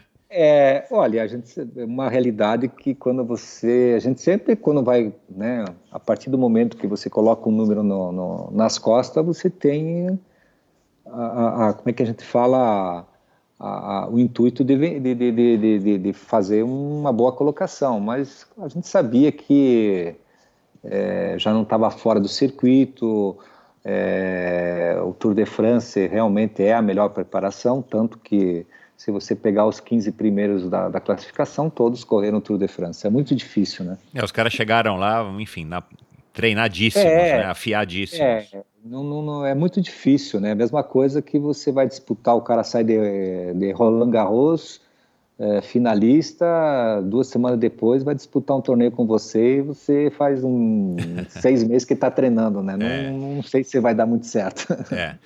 Ô Mauro, é, qual foi o treino, ou qual era a rotina de treinos, né? Eu sempre tenho dito isso aqui porque as pessoas me escrevem é, uhum. falando, poxa, pergunta para os seus convidados sobre treino e tal, embora a tua realidade é uma realidade diferente de 99% do público que nos ouve, né, que são amadores, uhum. Uhum. mas como é que era a rotina para as pessoas terem uma ideia...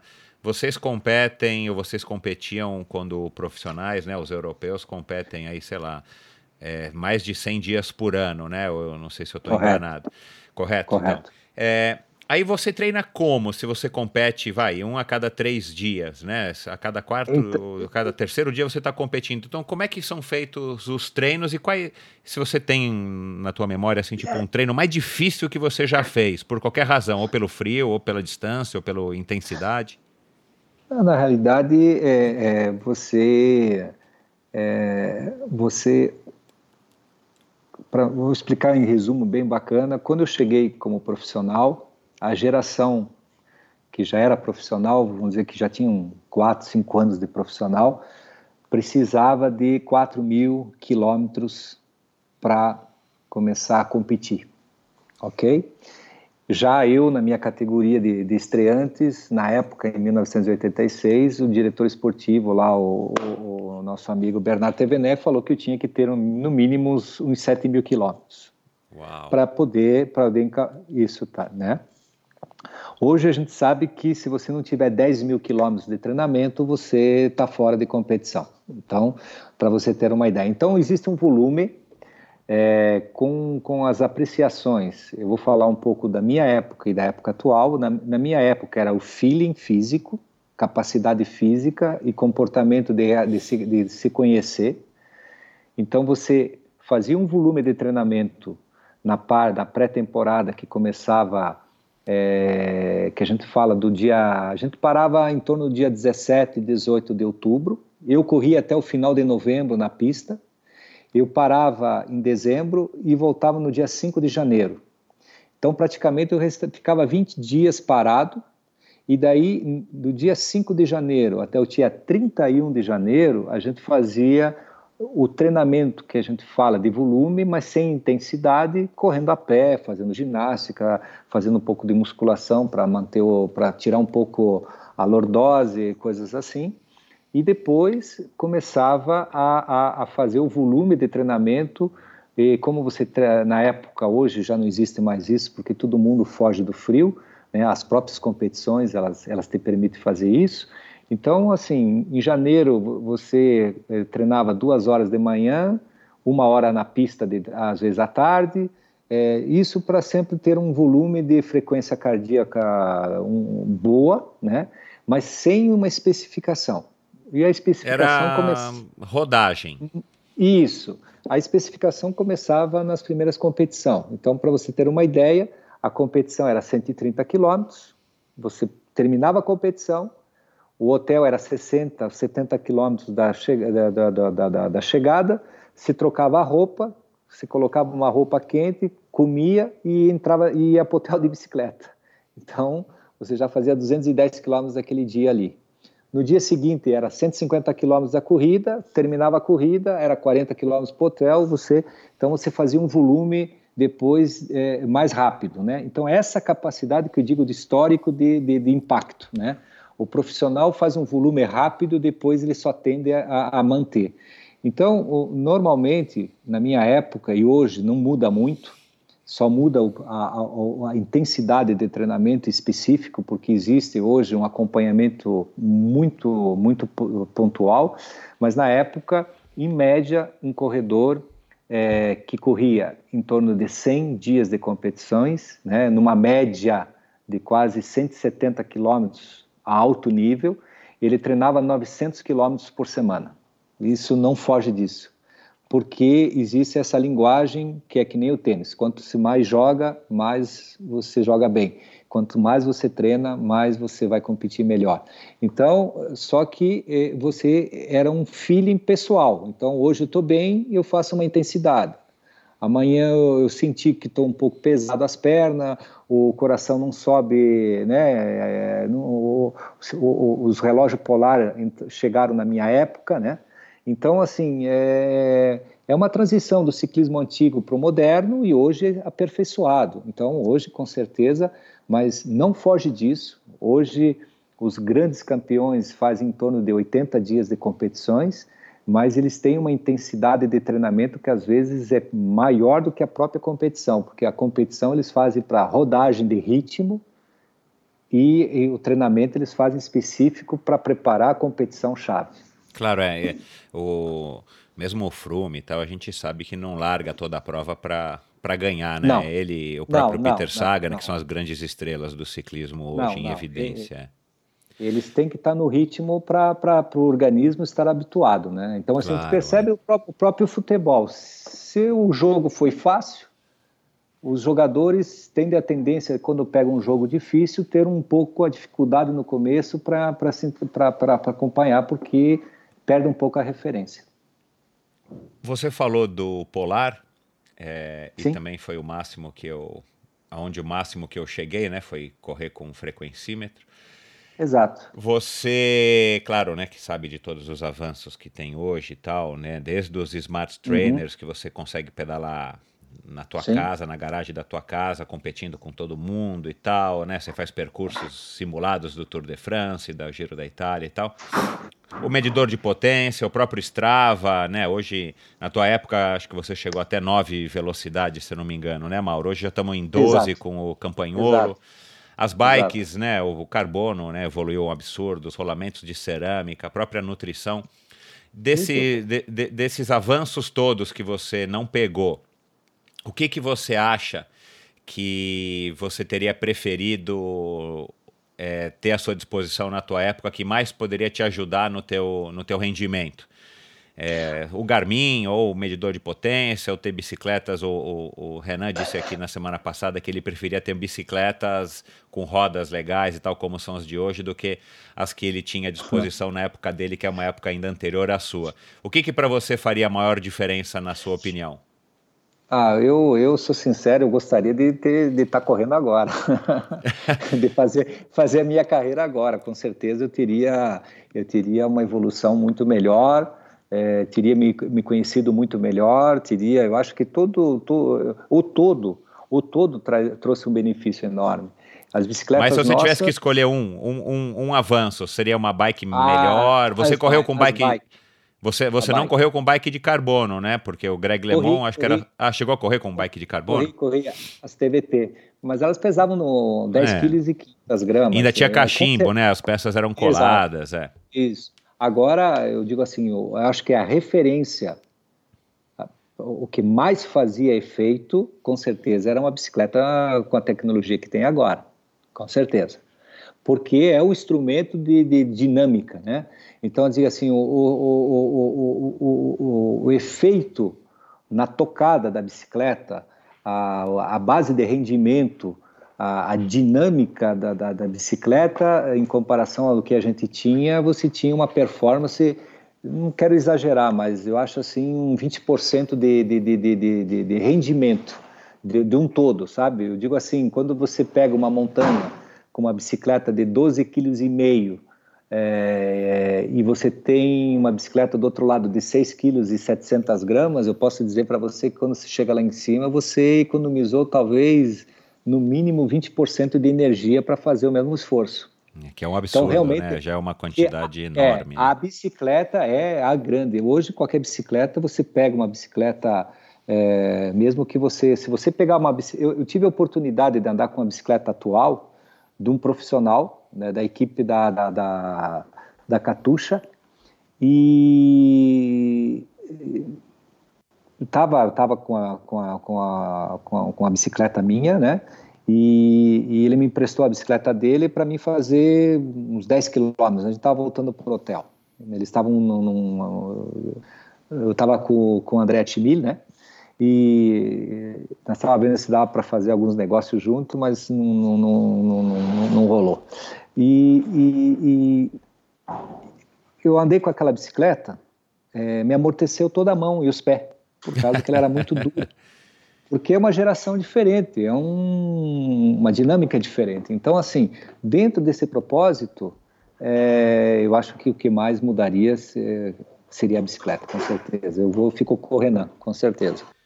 Mauro, o que, que, que, que você acha, o que, que na tua opinião, é, na tua visão, vai, é, como é que você avalia o nosso ciclismo depois da sua aposentadoria, você sendo até hoje o único brasileiro a, a ter vencido uma etapa na volta da França? Né? Você continuou ligado ao ciclismo, como você falou no comecinho, hoje você está ligado, mas de uma outra maneira, mas você com certeza acompanha, né? Você está na véspera aí de embarcar mais uma vez para o Tour. É, faça aí rapidamente uma avaliação do nosso ciclismo. Você acha que está legal? Você acha que está caminhando? Claro que, que talvez não a, no, na velocidade que a gente gostaria. Ou você acha que o ciclismo não está num, numa direção legal aqui, o nosso ciclismo? Olha, veja bem, o ciclismo no Brasil, hoje, no modo geral, se a gente falar do ciclo esportivo, qualidade de vida, é, primeiro contato com a bicicleta, o, pró o, próprio ciclista urbano tem um crescimento assim fantástico. Eu digo assim, acho que é um país que, pelo pouco histórico é, de performance dos atletas, é, a bicicleta virou namoradinha dos brasileiros. Tem uma, uma, uma grande quantidade de brasileiros que, que, que está voltado para esse esporte. Falando de, de, de esporte de alto rendimento, infelizmente eu acredito que cada vez mais distante da realidade que está lá fora. Pelo aquilo que a gente acabou de resumir, pela tecnologia, pelo trabalho realizado, pelos investimentos é, que vem que vem agrupando o esporte, né? Então, vários vários sistemas de aperfeiçoamento para melhorar o, o treinamento, é, as competições, as leituras, a filosofia de trabalho. E, infelizmente, o ciclismo brasileiro de competição, ele cada vez menor, é, cada vez inexistente, tem que ser franco. Né? Os problemas eu não, não, não, não quero não quero colocar nenhum problema, eu só estou constatando aquilo que a gente está, né, que você me pediu. Eu vejo assim, o Campeonato Brasileiro foi realizado domingo, deu 100 corredores. É, um país é, que nem o Brasil, infelizmente, eu acho que esse é o nosso diagnóstico. Então, assim, eu digo assim, eu acho difícil, muito difícil, se não tiver mais um, né, na linguagem francesa, um barrudor, né, um, um, um peitudo que pegue a mochilinha com 16, 17 anos e vai lá para a Europa e diz eu vou porque eu vou e vou fazer e vai dar certo. Mas eu digo assim, pelo um trabalho é, construído pela nossa nossas entidades voltadas para o ciclismo, está longe da realidade muito longe, cada vez mais distante. Esse é o meu ponto de vista. É uma pena, mas a gente percebe que é um ciclismo, um ciclismo é, que não tem planificação. Os motivos eu não, não também não estou aqui para julgar, eu só estou constatando o que o que precisaria, né? É, no modo geral, você, é, se não tiver uma organização, um projeto, uma idealização, uma disciplina, uma, uma é, continuidade de um trabalho, você é, é difícil. Eu falo assim, é, o Google aparece uma vez cada 20 anos, ou 30, 40. Então a gente não pode ficar com essa, com essa, com essa visão do que é o esporte, o que o atleta brasileiro pode trazer é, como, como como um orgulho, né? Então a gente sempre joga na individualidade de um, do, do, de um atleta que, que, que, se revela sozinho, que eu digo assim, que se, que se permite de, de, de, de, de conquistar um espaço, mas quando você olha o histórico, não existe histórico, existe um, um ícone, né? Um cara que conseguiu fazer uma coisa é, que não estava que não estava escrito. Né? Ninguém, é, se você percebe na Olimpíada, ou, eu não estou lembrado o nome dele agora, do, do, do, salto em altura com vara, eu, eu pessoalmente não conhecia ele. Fui conhecer é, durante os Jogos Olímpicos do Rio de Janeiro. É, então, assim, é isso que eu acho que que, que, que, que falta né, um trabalho da mesma forma que eu acho que, que, que o vôlei faz, né? que é, eu digo, capacidade a gente tem. Eu digo, isso, é, eu acho que em 200 milhões de habitantes, a gente não tiver uns 30 milhões de jovens. É, então, é, é, é, eu acho assim, a dificuldade está aí, Michel. Eu acho que a dificuldade é realmente entender que, mais uma vez, o ciclismo lá fora ele tem o peso do que tem o futebol para um brasileiro. Então, eu acho que, às vezes em quando, é, a, a, a, as pessoas não entendem, as pessoas entendem que o, o, o, ciclismo lá fora ele é um esporte, ah, porque tem uma paixão, mas eles não colocam no, no seu próprio adequado, né? Então, hoje, como a gente está falando, hoje a gente fala de corredores como o Froome, que ganha 5 milhões de euros por ano.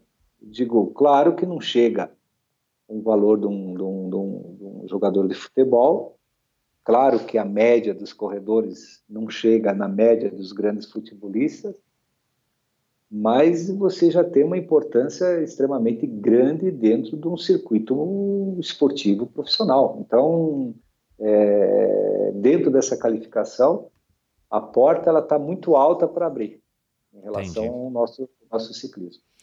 É, você falou do, do saltador, é o Thiago Braz, né, que foi campeão olímpico Isso. aqui no Rio. Também era desconhecido, é. enfim, eu também não, não, não é, sabia uma coisa, dele, né? Exatamente. Então eu digo assim, olha, é uma realidade. Então por quê? Porque realmente é uma individualidade, é um trabalho formiguinha e aparece. É. Hoje é só dessa maneira que eu vejo. Eu não vejo, eu não vejo, né, um, é, eu vejo que nós temos os nossos vizinhos que são os colombianos. Então, a escola da Colômbia é uma escola que forma muito mais do que a brasileira, né? A, a, De longe. A escola, a escola colombiana é número um mundial e eles têm mais de 50 corredores no circuito profissional europeu. Olha isso. Sem falar, eu quero dizer assim, eles, eles são bons na pista, eles são bons na estrada, eles são bons. Hoje, um corredor colombiano é capaz de ganhar uma Paris-Roubaix, é capaz de ganhar uma Liège-Bastogne-Liège, é capaz, ele, hoje, hoje em dia, um ciclista é capaz de ganhar uma etapa do Tour no sprint, né? Uhum. Provavelmente você vai ver um colombiano que está correndo para Quick Step que pode ganhar uma ou duas ou três etapas do Tour de France. Então você imagina um corredor colombiano ganhar a etapa de plano no Tour de France? Então você veja o que é trabalho, o que é escola, o que é paixão e o que é organização. Né? Então hoje a escola colombiana é número um mundial. Passou à frente da escola australiana. Se tiver é, algum jovem ciclista aqui nos ouvindo, qual seria o conselho que você daria para ele? É, vamos dizer que tenha um garoto aí com 15, 16, 18 anos, como você teve aí quando você começou. Qual que seria o conselho, vamos dizer assim, o conselho mais importante, o conselho de ouro que, que você poderia dar para esse garoto ou garota? Olha, eu, o que eu, eu acho que a receita ela não muda, né?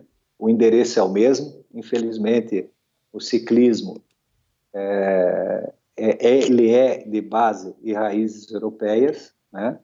Então, por mais que a gente tenha um circuito americano, um circuito latino-americano, mas a, a, a, as performances e aonde você pode seguir uma carreira, aonde que realmente você pode se construir um, um lastro aonde que, que seja um ponto de referência esportiva, pessoal e quem sabe até um, um, um começo de uma vida profissional depois de uma outra atividade, é, você tem que se dedicar para ser um ciclista que tenha capacidade de correr na Europa. Então, assim, eu acho que é, é, houve, houve é, uma, uma, assim, uma visão que eu posso dizer é dedicação e, claro, tentar é, o mais rápido possível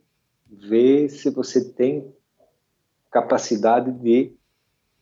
É, hoje talvez seja até mais fácil porque eles fazem testes, né? Saber se tem evolução física ou não. Hoje tem várias referências, né? É, hoje o cara consegue saber muita coisa sobre o cicli, sobre o atleta, né? É, hoje você tem os olheiros, que não existia na minha época, mas hoje tem, né? O mesmo ciclismo tem os olheiros como faz o futebol, porque é simples, o Tour de France vai largar na França, são 23 franceses que vão disputar, eu acho, e o resto são, não, são 30, 32 nações que vão estar participando. Então, hoje, realmente, o nível é, é de, de, de, de, novos talentos, ele está distribuído por um todo. Então, mas o endereço é o mesmo. Então, você pega um colombiano, ele está na Europa. Você pega um sul-africano, ele está na Europa. Você pega um australiano, ele está na Europa. Não tem muito para onde fugir. Então, eu acho assim que realmente, infelizmente, a gente tem que fazer esse sacrifício, sacrifício de ir para a Europa para se desenvolver localmente e fazer como os pilotos de carro de Fórmula 1 ou outras categorias que tem que se instalar na Europa para poder é, é, acompanhar esse cotidiano e evoluir dentro dele. Tá legal. Race Across America de 1997 Fala um pouco sobre a nossa equipe, Mauro. Como é que foi a tua experiência, da tua visão aí para os espectadores, né? Para quem não sabe, o Mauro integrou aí a, a, uma das equipes brasileiras às quais eu participei em 97. Foi a nossa terceira participação como equipe, como equipe brasileira. E o Mauro fez essa loucura de estar tá lá na no nossa equipe num quarteto e a gente acabou tirando um terceiro lugar que acabou não sendo tão, tão comemorado. É, a gente acha que poderia ter feito melhor, mas enfim.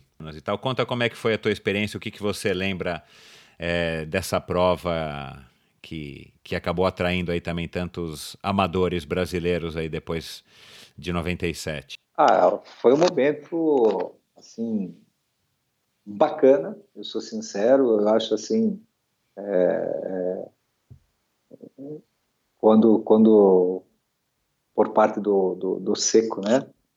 É, eu, eu, ele conversou comigo para saber se, se me interessaria fazer esse evento. É, eu falei que sim, já pela, pela, pelo fato de, de uma aventura, né?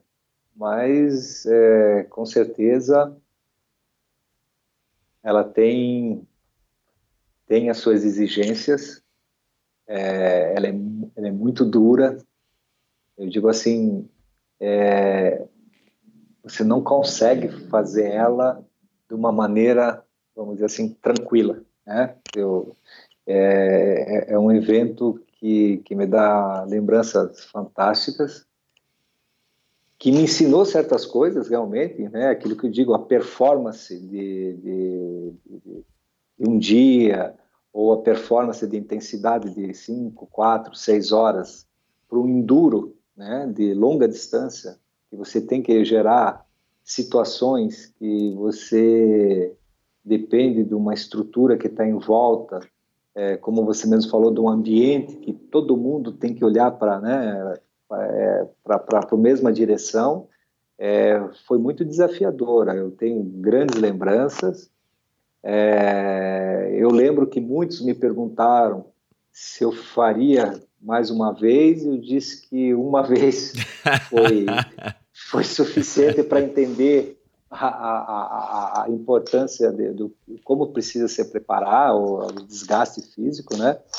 Mas assim, uma experiência fantástica, uma amizade, né? Que, que, que, que, que nos trouxe de, de, de, perto, né, essa oportunidade de, de, a gente se conhecer, né, é. passou uma, uma, uma, grande data, né, eu acho assim, poxa, é um, é um, é um evento que te traz satisfação, que te traz um orgulho pessoal, que, que, que realmente você entende que é, a importância do que é, é os pequenos detalhes aquela pessoa que, que vai segurar a bicicleta na, na 18 vez que você vai, vai descer dela ou subir no, no quarto dia e, e, você já não. O teu, os teus sentidos já estão assim, tipo, já no, no, no automático que tuas sensações, o gosto, o paladar da, da, das coisas é,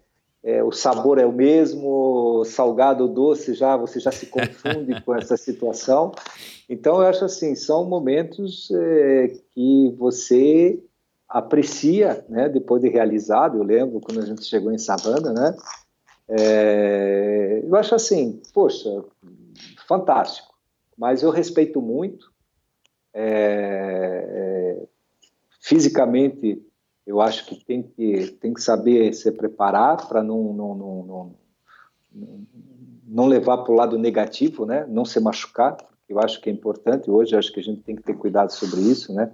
não se lesionar para depois você uma coisa que vai trazer prazer se torna o contrário. Então, assim, são momentos inesquecíveis, né? Eu tenho uma camiseta uh, daquele momento uh, num quadrinho, faz parte da minha história, faz parte do, do, do, do, meu ciclo em cima de uma bicicleta que eu guardo no, com bastante carinho, com certeza. Depois da vitória na volta da França e, e de participar dos Jogos de Atlanta, era o que faltava, né, para o teu palmarés. Exato, acho assim, a, foi uma coisa, não, mas foi uma descoberta muito, muito bacana. É um desafio, posso dizer para você, sensações, lembranças, é, muito bacana, né? É, independente do resultado, a gente tentou, a gente fez. É, hoje, claro, que se a gente tivesse que voltar para trás com a visão que a gente tem, a gente teria tido outras reações em certos momentos, mas aquilo que a gente fala, naquele momento era aquilo Exato, que, é. daquela forma que a gente reagiu, né? Até eu lembro que na minha inocência, né, é, eu falei, poxa, mas por que, que a gente não força aqui, não? Porque a gente e eu falei, se chover, lembra que eu não sei lembro, se lembra? Lembro, lembro. Era uma, parte, era uma parte do deserto, né? Então, na minha cabeça, eu não tinha muita noção do momento que a gente ia passar e aonde a gente ia passar, né? Daí é. poxa, no deserto vai chover? Pô, né? Enfim. Não chove há então, 60 anos, vai chover é, amanhã. Então, então, dentro dessa, dessa, dessas coisas, eu acho que são grandes lembranças, grandes momentos e, claro, a gente sempre partiu para ganhar, né? Não deu, mas eu acho assim, a gente, a gente realizou dentro daquilo que a gente podia, a gente tentou, batalhou, chegou perto, né? Eu acho que o primeiro lugar realmente estava tava um nível a mais, mas o segundo lugar talvez um pouquinho mais de experiência, um pouquinho mais né, que faltou para gerar aquele, aquele forcinho quando a equipe percebeu, né, a gente, a gente encostou, né, a gente surpreendeu, né, a equipe americana que estava em segundo lugar, e talvez ali, se a gente tivesse, né, segurado um pouco, pode ser que a gente tivesse brigado lá no fim, mas uh, não, não deu, né, mas as lembranças são muito boas. Que bacana. É, você está acompanhando, né, esse, esse caso aí do, do Frume ou não? Sim, sim, sim, acompanhei. É, todo... acabou de sair a notícia de que, enfim, eles. É, não sei como é que se fala em português o termo jurídico, mas eles reti retiraram, eles retiraram a, a, a queixa, Sim, o caso, é, né, contra o Froome, é. e o Froome vai correr o Tour de France, a vitória dele no Giro valeu, a vitória dele na, na volta à Espanha é, valeu. O uhum. que, que você acha disso? Enfim, acabou de acontecer, né? Hoje é terça-feira, né? Foi ontem que saiu Sim. essa notícia. Tá em muitas, inclusive o, o Prudhomme tá, tá falando, né? Que, enfim, que isso não, é, não foi ele, legal, um embrólio, usando, usando palavras até fortes nesse sentido. O que, que você acha de, de, desse assunto específico? E você acha que o Furmi tem condições com essa mega equipe Sky de ganhar o, o Tour e fazer história? É o favorito. É, eu acho que ele demonstrou no Giro de Itália a capacidade física, realmente faz parte de uma geração, é um excepcional, é fora da curva, né? tem uma capacidade imensa. É...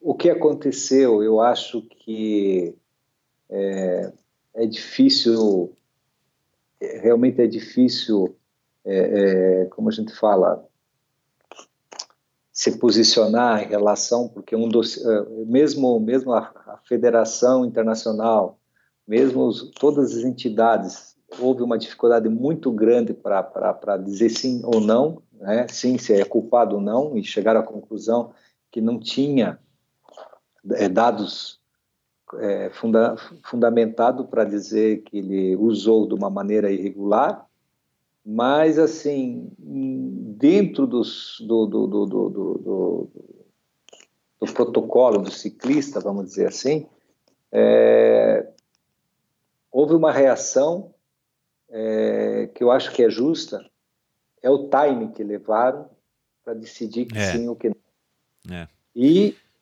o, o, o, o Proudhon, é, que um dia antes, como ele percebeu que a pressão subia, subia, subia e não havia uma decisão, ele tomou atitude dizendo que ele, era, ele, ele não era bem-vindo no Tour de France.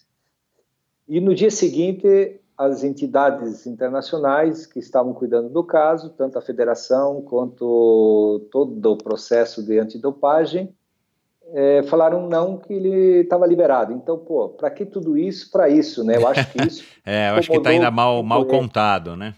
Exatamente. Para que tudo isso, então, para fazer isso? Já vinha pedindo há vários tempos, né? Então, assim, fica aquela coisa, é, é uma pimenta. É ruim para o esporte, você não acha? Exato. É uma pimenta para os jornalistas ficarem é, instigando toda a infraestrutura, questionando, né? É, nos bastidores, pelo meu conhecimento, pela minha amizade com algumas pessoas dentro do circuito, é, tinha um risco grande que se o Froome é, fosse acusado positivo, a equipe acabaria. Então, existia um, um, um grande peso de responsabilidade dentro do que representa a Sky no ciclismo moderno. Exato. Né? Então, eu acredito que, politicamente, é, houve intervenção do próprio governo inglês, é, houve intervenção do próprio governo francês, houve tudo que você pode imaginar. Então, eu digo assim, é, é uma pena que é, seja olhado de uma maneira negativa.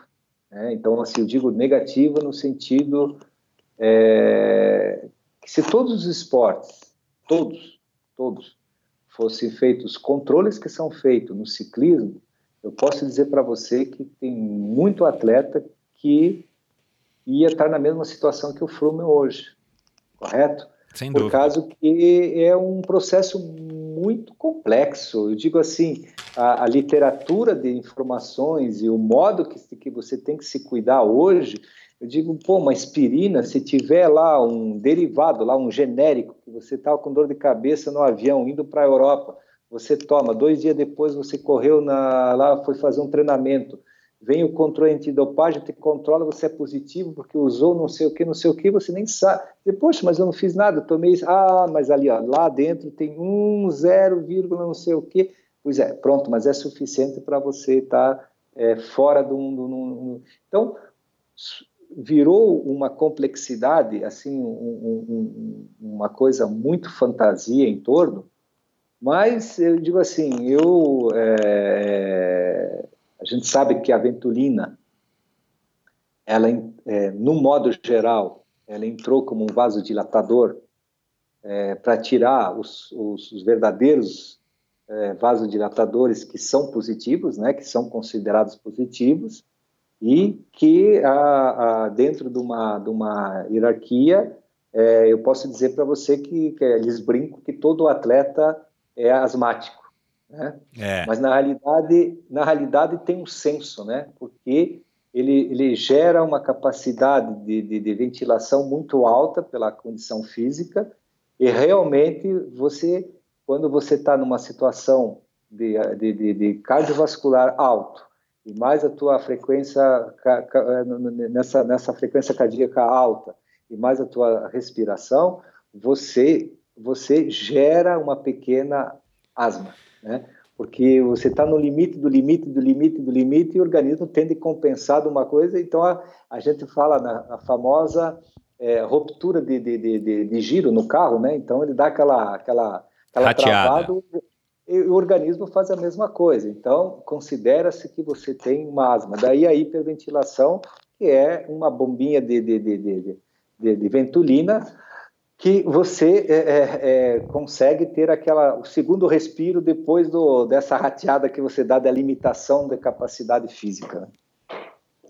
Bom, é, cara, eu, eu enfim, é, é uma difícil. pena. É, é, e, e, o ciclismo está sofrendo muito com isso, e agora eu acho que é, a gente está gravando isso, como eu falei agora, numa terça, muito recente, mas eu não sei qual é o desdobramento que isso vai dar. Provavelmente vai acabar em pizza, mas eu acho que são pequenos golpes que o ciclismo vai, vai, vai tomando. E claro que não vai acabar por conta disso, mas assim, estava é, na hora do ciclismo deixar para trás essa imagem e tal. E, e, a própria Sky, né, com essa política de tolerância zero lá do David Brailsford, acabou, enfim, eles que eram o, o, ponta de lança, porque a maior equipe, a equipe mais vitoriosa, a equipe com a maior estrutura e tal, acabaram é, pisando no próprio rabo e, e, agora vão ter que viver com isso até o próximo capítulo. Essa é a sensação que eu tenho, pelo menos. E eu Sim. acho, enfim, uma pena, né, cara? Porque é um esporte tão, é, tão bacana. Ele, ele, eles vão ficar com. Eles não precisavam, assim, no modo geral, eu acho que não precisava disso, nem o então, Froome, nem a Sky. Então, não precisava, né? Bom.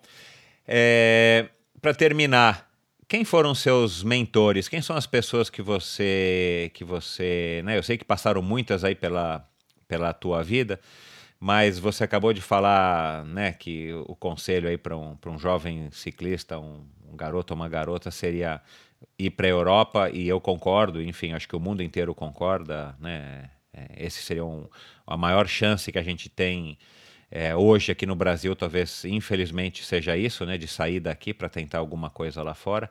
É, mas é difícil, você concorda. Precisa ter gente que te estimule, enfim, você garoto com 14, 15 anos, 18 anos, fica difícil. Quem foram os seus. Quem você considera que foram seus mentores, as pessoas aí que te ajudaram a, a ter esse sucesso todo na tua carreira, que um dia você precisou dar esse primeiro passo?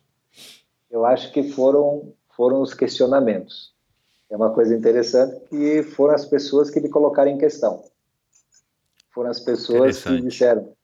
Foi, foi, por exemplo, o técnico, né, com todo respeito, ele faleceu, o Juan Timon Bétega, né, que na época, nos anos 60, foi profissional na Montaigne, grande época do, né, do Uruguai, que foi que foi correr lá, justamente, correu na, na, na com, com, com, com Ed Merckx, toda essa geração, né? Gianni Motta, enfim, todo, todo esse pessoal 60, 70, que quando, quando ele, ele soube que eu tinha o convite de profissional e que eu tinha aceitado, é, ele falou que em seis meses eu voltaria. então, os seis anos virou uma vida, né? Então, foi uma das coisas que, que, que me, me ajudou justamente a mostrar que, que eu era capaz. Então, foram os momentos de, de questionamento que, que me colocaram um passo à frente. Toda vez que eu fui questionado, eu soube responder de uma forma positiva. Então, assim, claro que acho que é, a paixão pelo esporte, a, a, o glamour de ver um, um Francesco Moser, é, o Bernard Hinault da minha época, que, né, o, o próprio Greg Lemon, é, o Laurent Fignon, é, eram, eram ciclistas que estavam cinco, seis anos na minha frente, mas que me despertaram o desejo de ser como eles ou participar junto com eles, né? Então, assim, eu acho que, que, que é, é, acho que não tem que se colocar muito em questão, é ser objetivo, saber o que quer.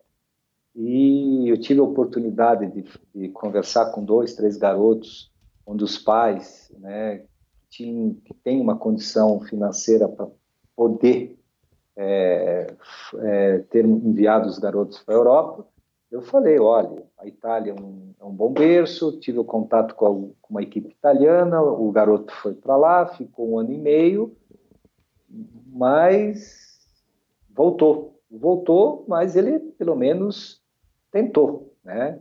O outro ficou na França, da mesma forma, ficou um ano, no, acabou a temporada, categoria de base, 15, 16 anos, fazia esporte estudo lá, voltou também porque é, não é fácil, né? Eu digo assim, é um esporte que você tem que se dedicar muito, é, é competitivo, não é um, não são 10, 12 garotos que correm, são vários, né? São 200, 230 todo final de semana que têm o mesmo desejo de ser um profissional. Então, é, dentro disso, eu digo assim, a determinação e objetividade, eu acho que isso é, é, é o essencial para conseguir um, um, um, uma tentativa de ser um profissional um dia. E quais são seus ídolos no ciclismo? Ah, são vários. Eu acho que hoje é, eu vejo assim a capacidade do, do, do Sagan, essa, essa, essa, é muito difícil ser ter essa, esse estilo de freerider, né, que a gente fala, né, um corredor extremamente alternativo que que que está desconectado dentro do mundo que é muito fechado. É, é, eu, eu, eu, admiro muito ele, a geração a geração que eu participei, claro, em Durian, pela sua capacidade física, atlética, né? seu comportamento em cima da bicicleta, a forma de, de, correr, é, mas não tem mistério. O, cara tinha uma capacidade pulmonar que era uma vez e meia maior do que a média, entende? Então, poxa, é uma coisa, é uma coisa assim fora da curva, né? E eu acho assim que são cada cada geração marcou o próprio Kerquilhão, o belga que tinha um estilo de corrida. É, Como o é o nome dele? É, Kerquilhão. Henrique Kerquilhão, campeão, é, foi campeão mundial famosa história com o Bauer, que ele derrubou que, no Campeonato do Mundo, que o Fondriesse ganhou, e ele caiu, ele dentro da Bélgica, que ele fechou contra a balustrado. É, não conheço. É, é ele faleceu, né? Ele faleceu há pouco tempo. E, assim, são, são personagens que me ajudaram muito, né? Que eu admiro.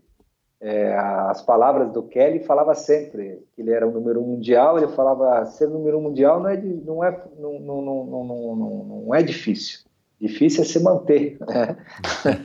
então ele falava sempre assim: quando o cara é segundo, sempre tem um objetivo, que é ser primeiro. Agora, quando é você primeiro, para você alcançar é, qual a tua motivação de se manter, é, é, é essa que é o grande desafio. Então, são, são alguns, algumas passagens, algumas, algumas. Eu acho que a gente poderia ficar aqui vários dias conversando sobre um período muito rico de informação, né, de, de, de, de, gestos, ou de para quem gosta é, ver um pouco os bastidores de como funciona, com certeza é, é, é tem bastante história para contar. Né? Você acha que o, o o Lance Armstrong foi um bom ciclista ou essa história do doping e tal, você acha que, enfim... Que... Olha, eu, acho assim que... É... Vamos falar de ciclista, né? De, de, de, ah, de não, atleta, eu, eu, né? Não, eu vou colocar todos os parâmetros. Eu sou sincero para você, um, um, um, a gente tem aquele, aquela, aquela pequena né, ditado que diz um cavalo de corrida é um cavalo de corrida, não é né, nem um nano que vai ser, um asno que vai ser cavalo de corrida, né? Eu digo assim, ele tinha capacidade física excepcional, era extremamente talentuoso, é, é, o que ele fez não tem que tirar os méritos, mas eu acho que depois, quando ele voltou e fez a segunda perna, depois do câncer, que ele é, é, eu acho que daí sim ele teve uma vantagem em relação aos outros, sou sincero com você, porque ele se automedicava, tanto ele quanto a equipe, e os outros não. Então, quer dizer assim, dentro daquela lógica, ele, ele levou uma certa vantagem. É, e era assim, quando você começa então pegar algumas algumas leituras daquele da, daquela equipe, daquele histórico, você percebe que eles tinham uma performance equilibrada diferente das dos outros. A equipe não falhava, os nove corriam igual por igual, todos tinham capacidade de vencer, todos estavam a serviço dele, ele parecia que corria, parecia que sempre estava, era o primeiro dia de competição, então houve uma diferença. Agora, os médicos de capacidade física para suportar tudo isso, ele tinha, porque igual por igual ele pode ser. Então, o questionamento é, é um pouco isso.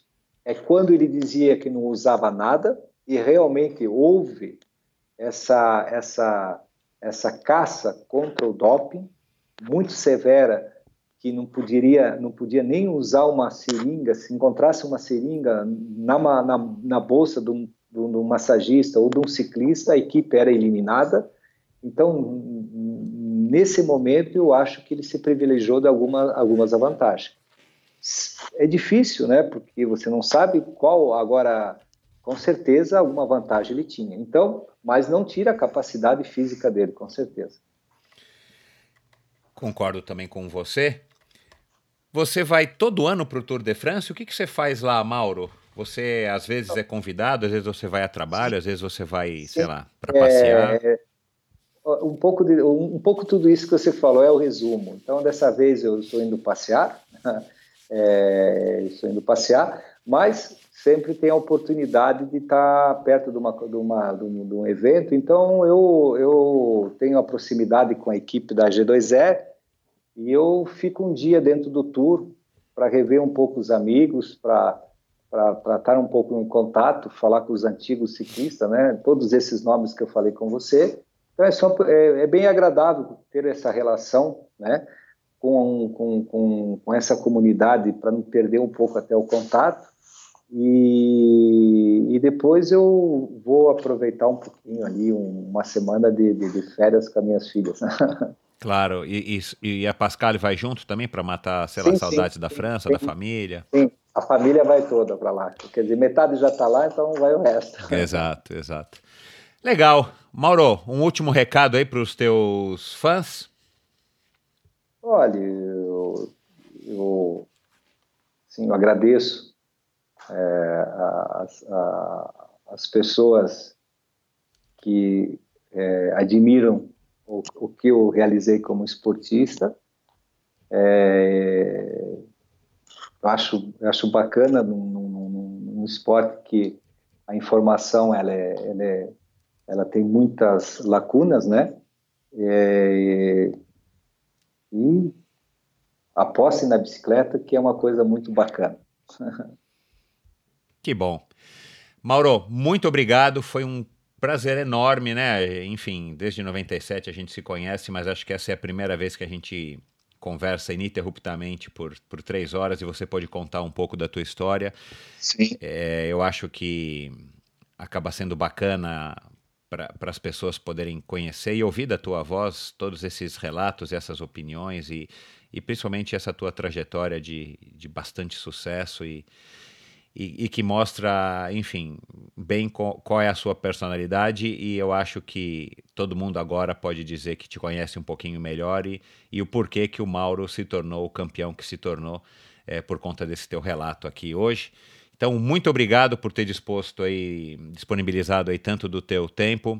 É, boa viagem lá na, na, no tour, boas férias, bom descanso.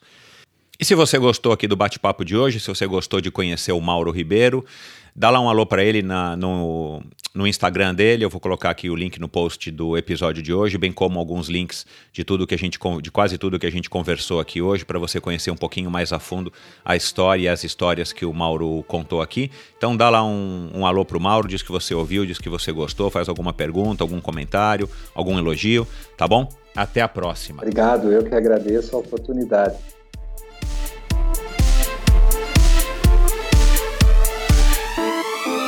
Este episódio foi um oferecimento de Bovem Energia. Você sabe como funciona o mercado de energia no Brasil? Você sabe que é possível comprar energia para sua empresa ou indústria? Que você também pode escolher de quem comprar esta energia, o que pode gerar uma economia substancial no custo final da sua produção? Conheça então a Bovem Energia. A Bovem é uma comercializadora de energia que também presta serviços de gestão e migração Assim como meus convidados, para a Bovem, energia é um assunto muito sério. uma empresa sólida e confiável, com profissionais experientes e treinados para lhe oferecer agilidade no atendimento, robustez e competência na condução dos negócios. Saiba mais em bovem.com.br. B O V E N.com.br. De energia a Bovem entende.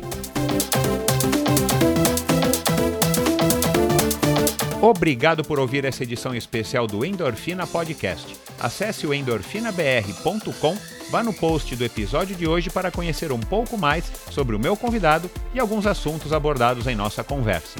Se você curtiu, colabore assinando o Endorfina na iTunes Store ou Spotify e compartilhando com seus amigos. Lembre-se de enviar suas sugestões, críticas e comentários através do perfil EndorfinaBR no Instagram ou através do Endorfina com Michel Bogli no Facebook. Um abraço e até a próxima!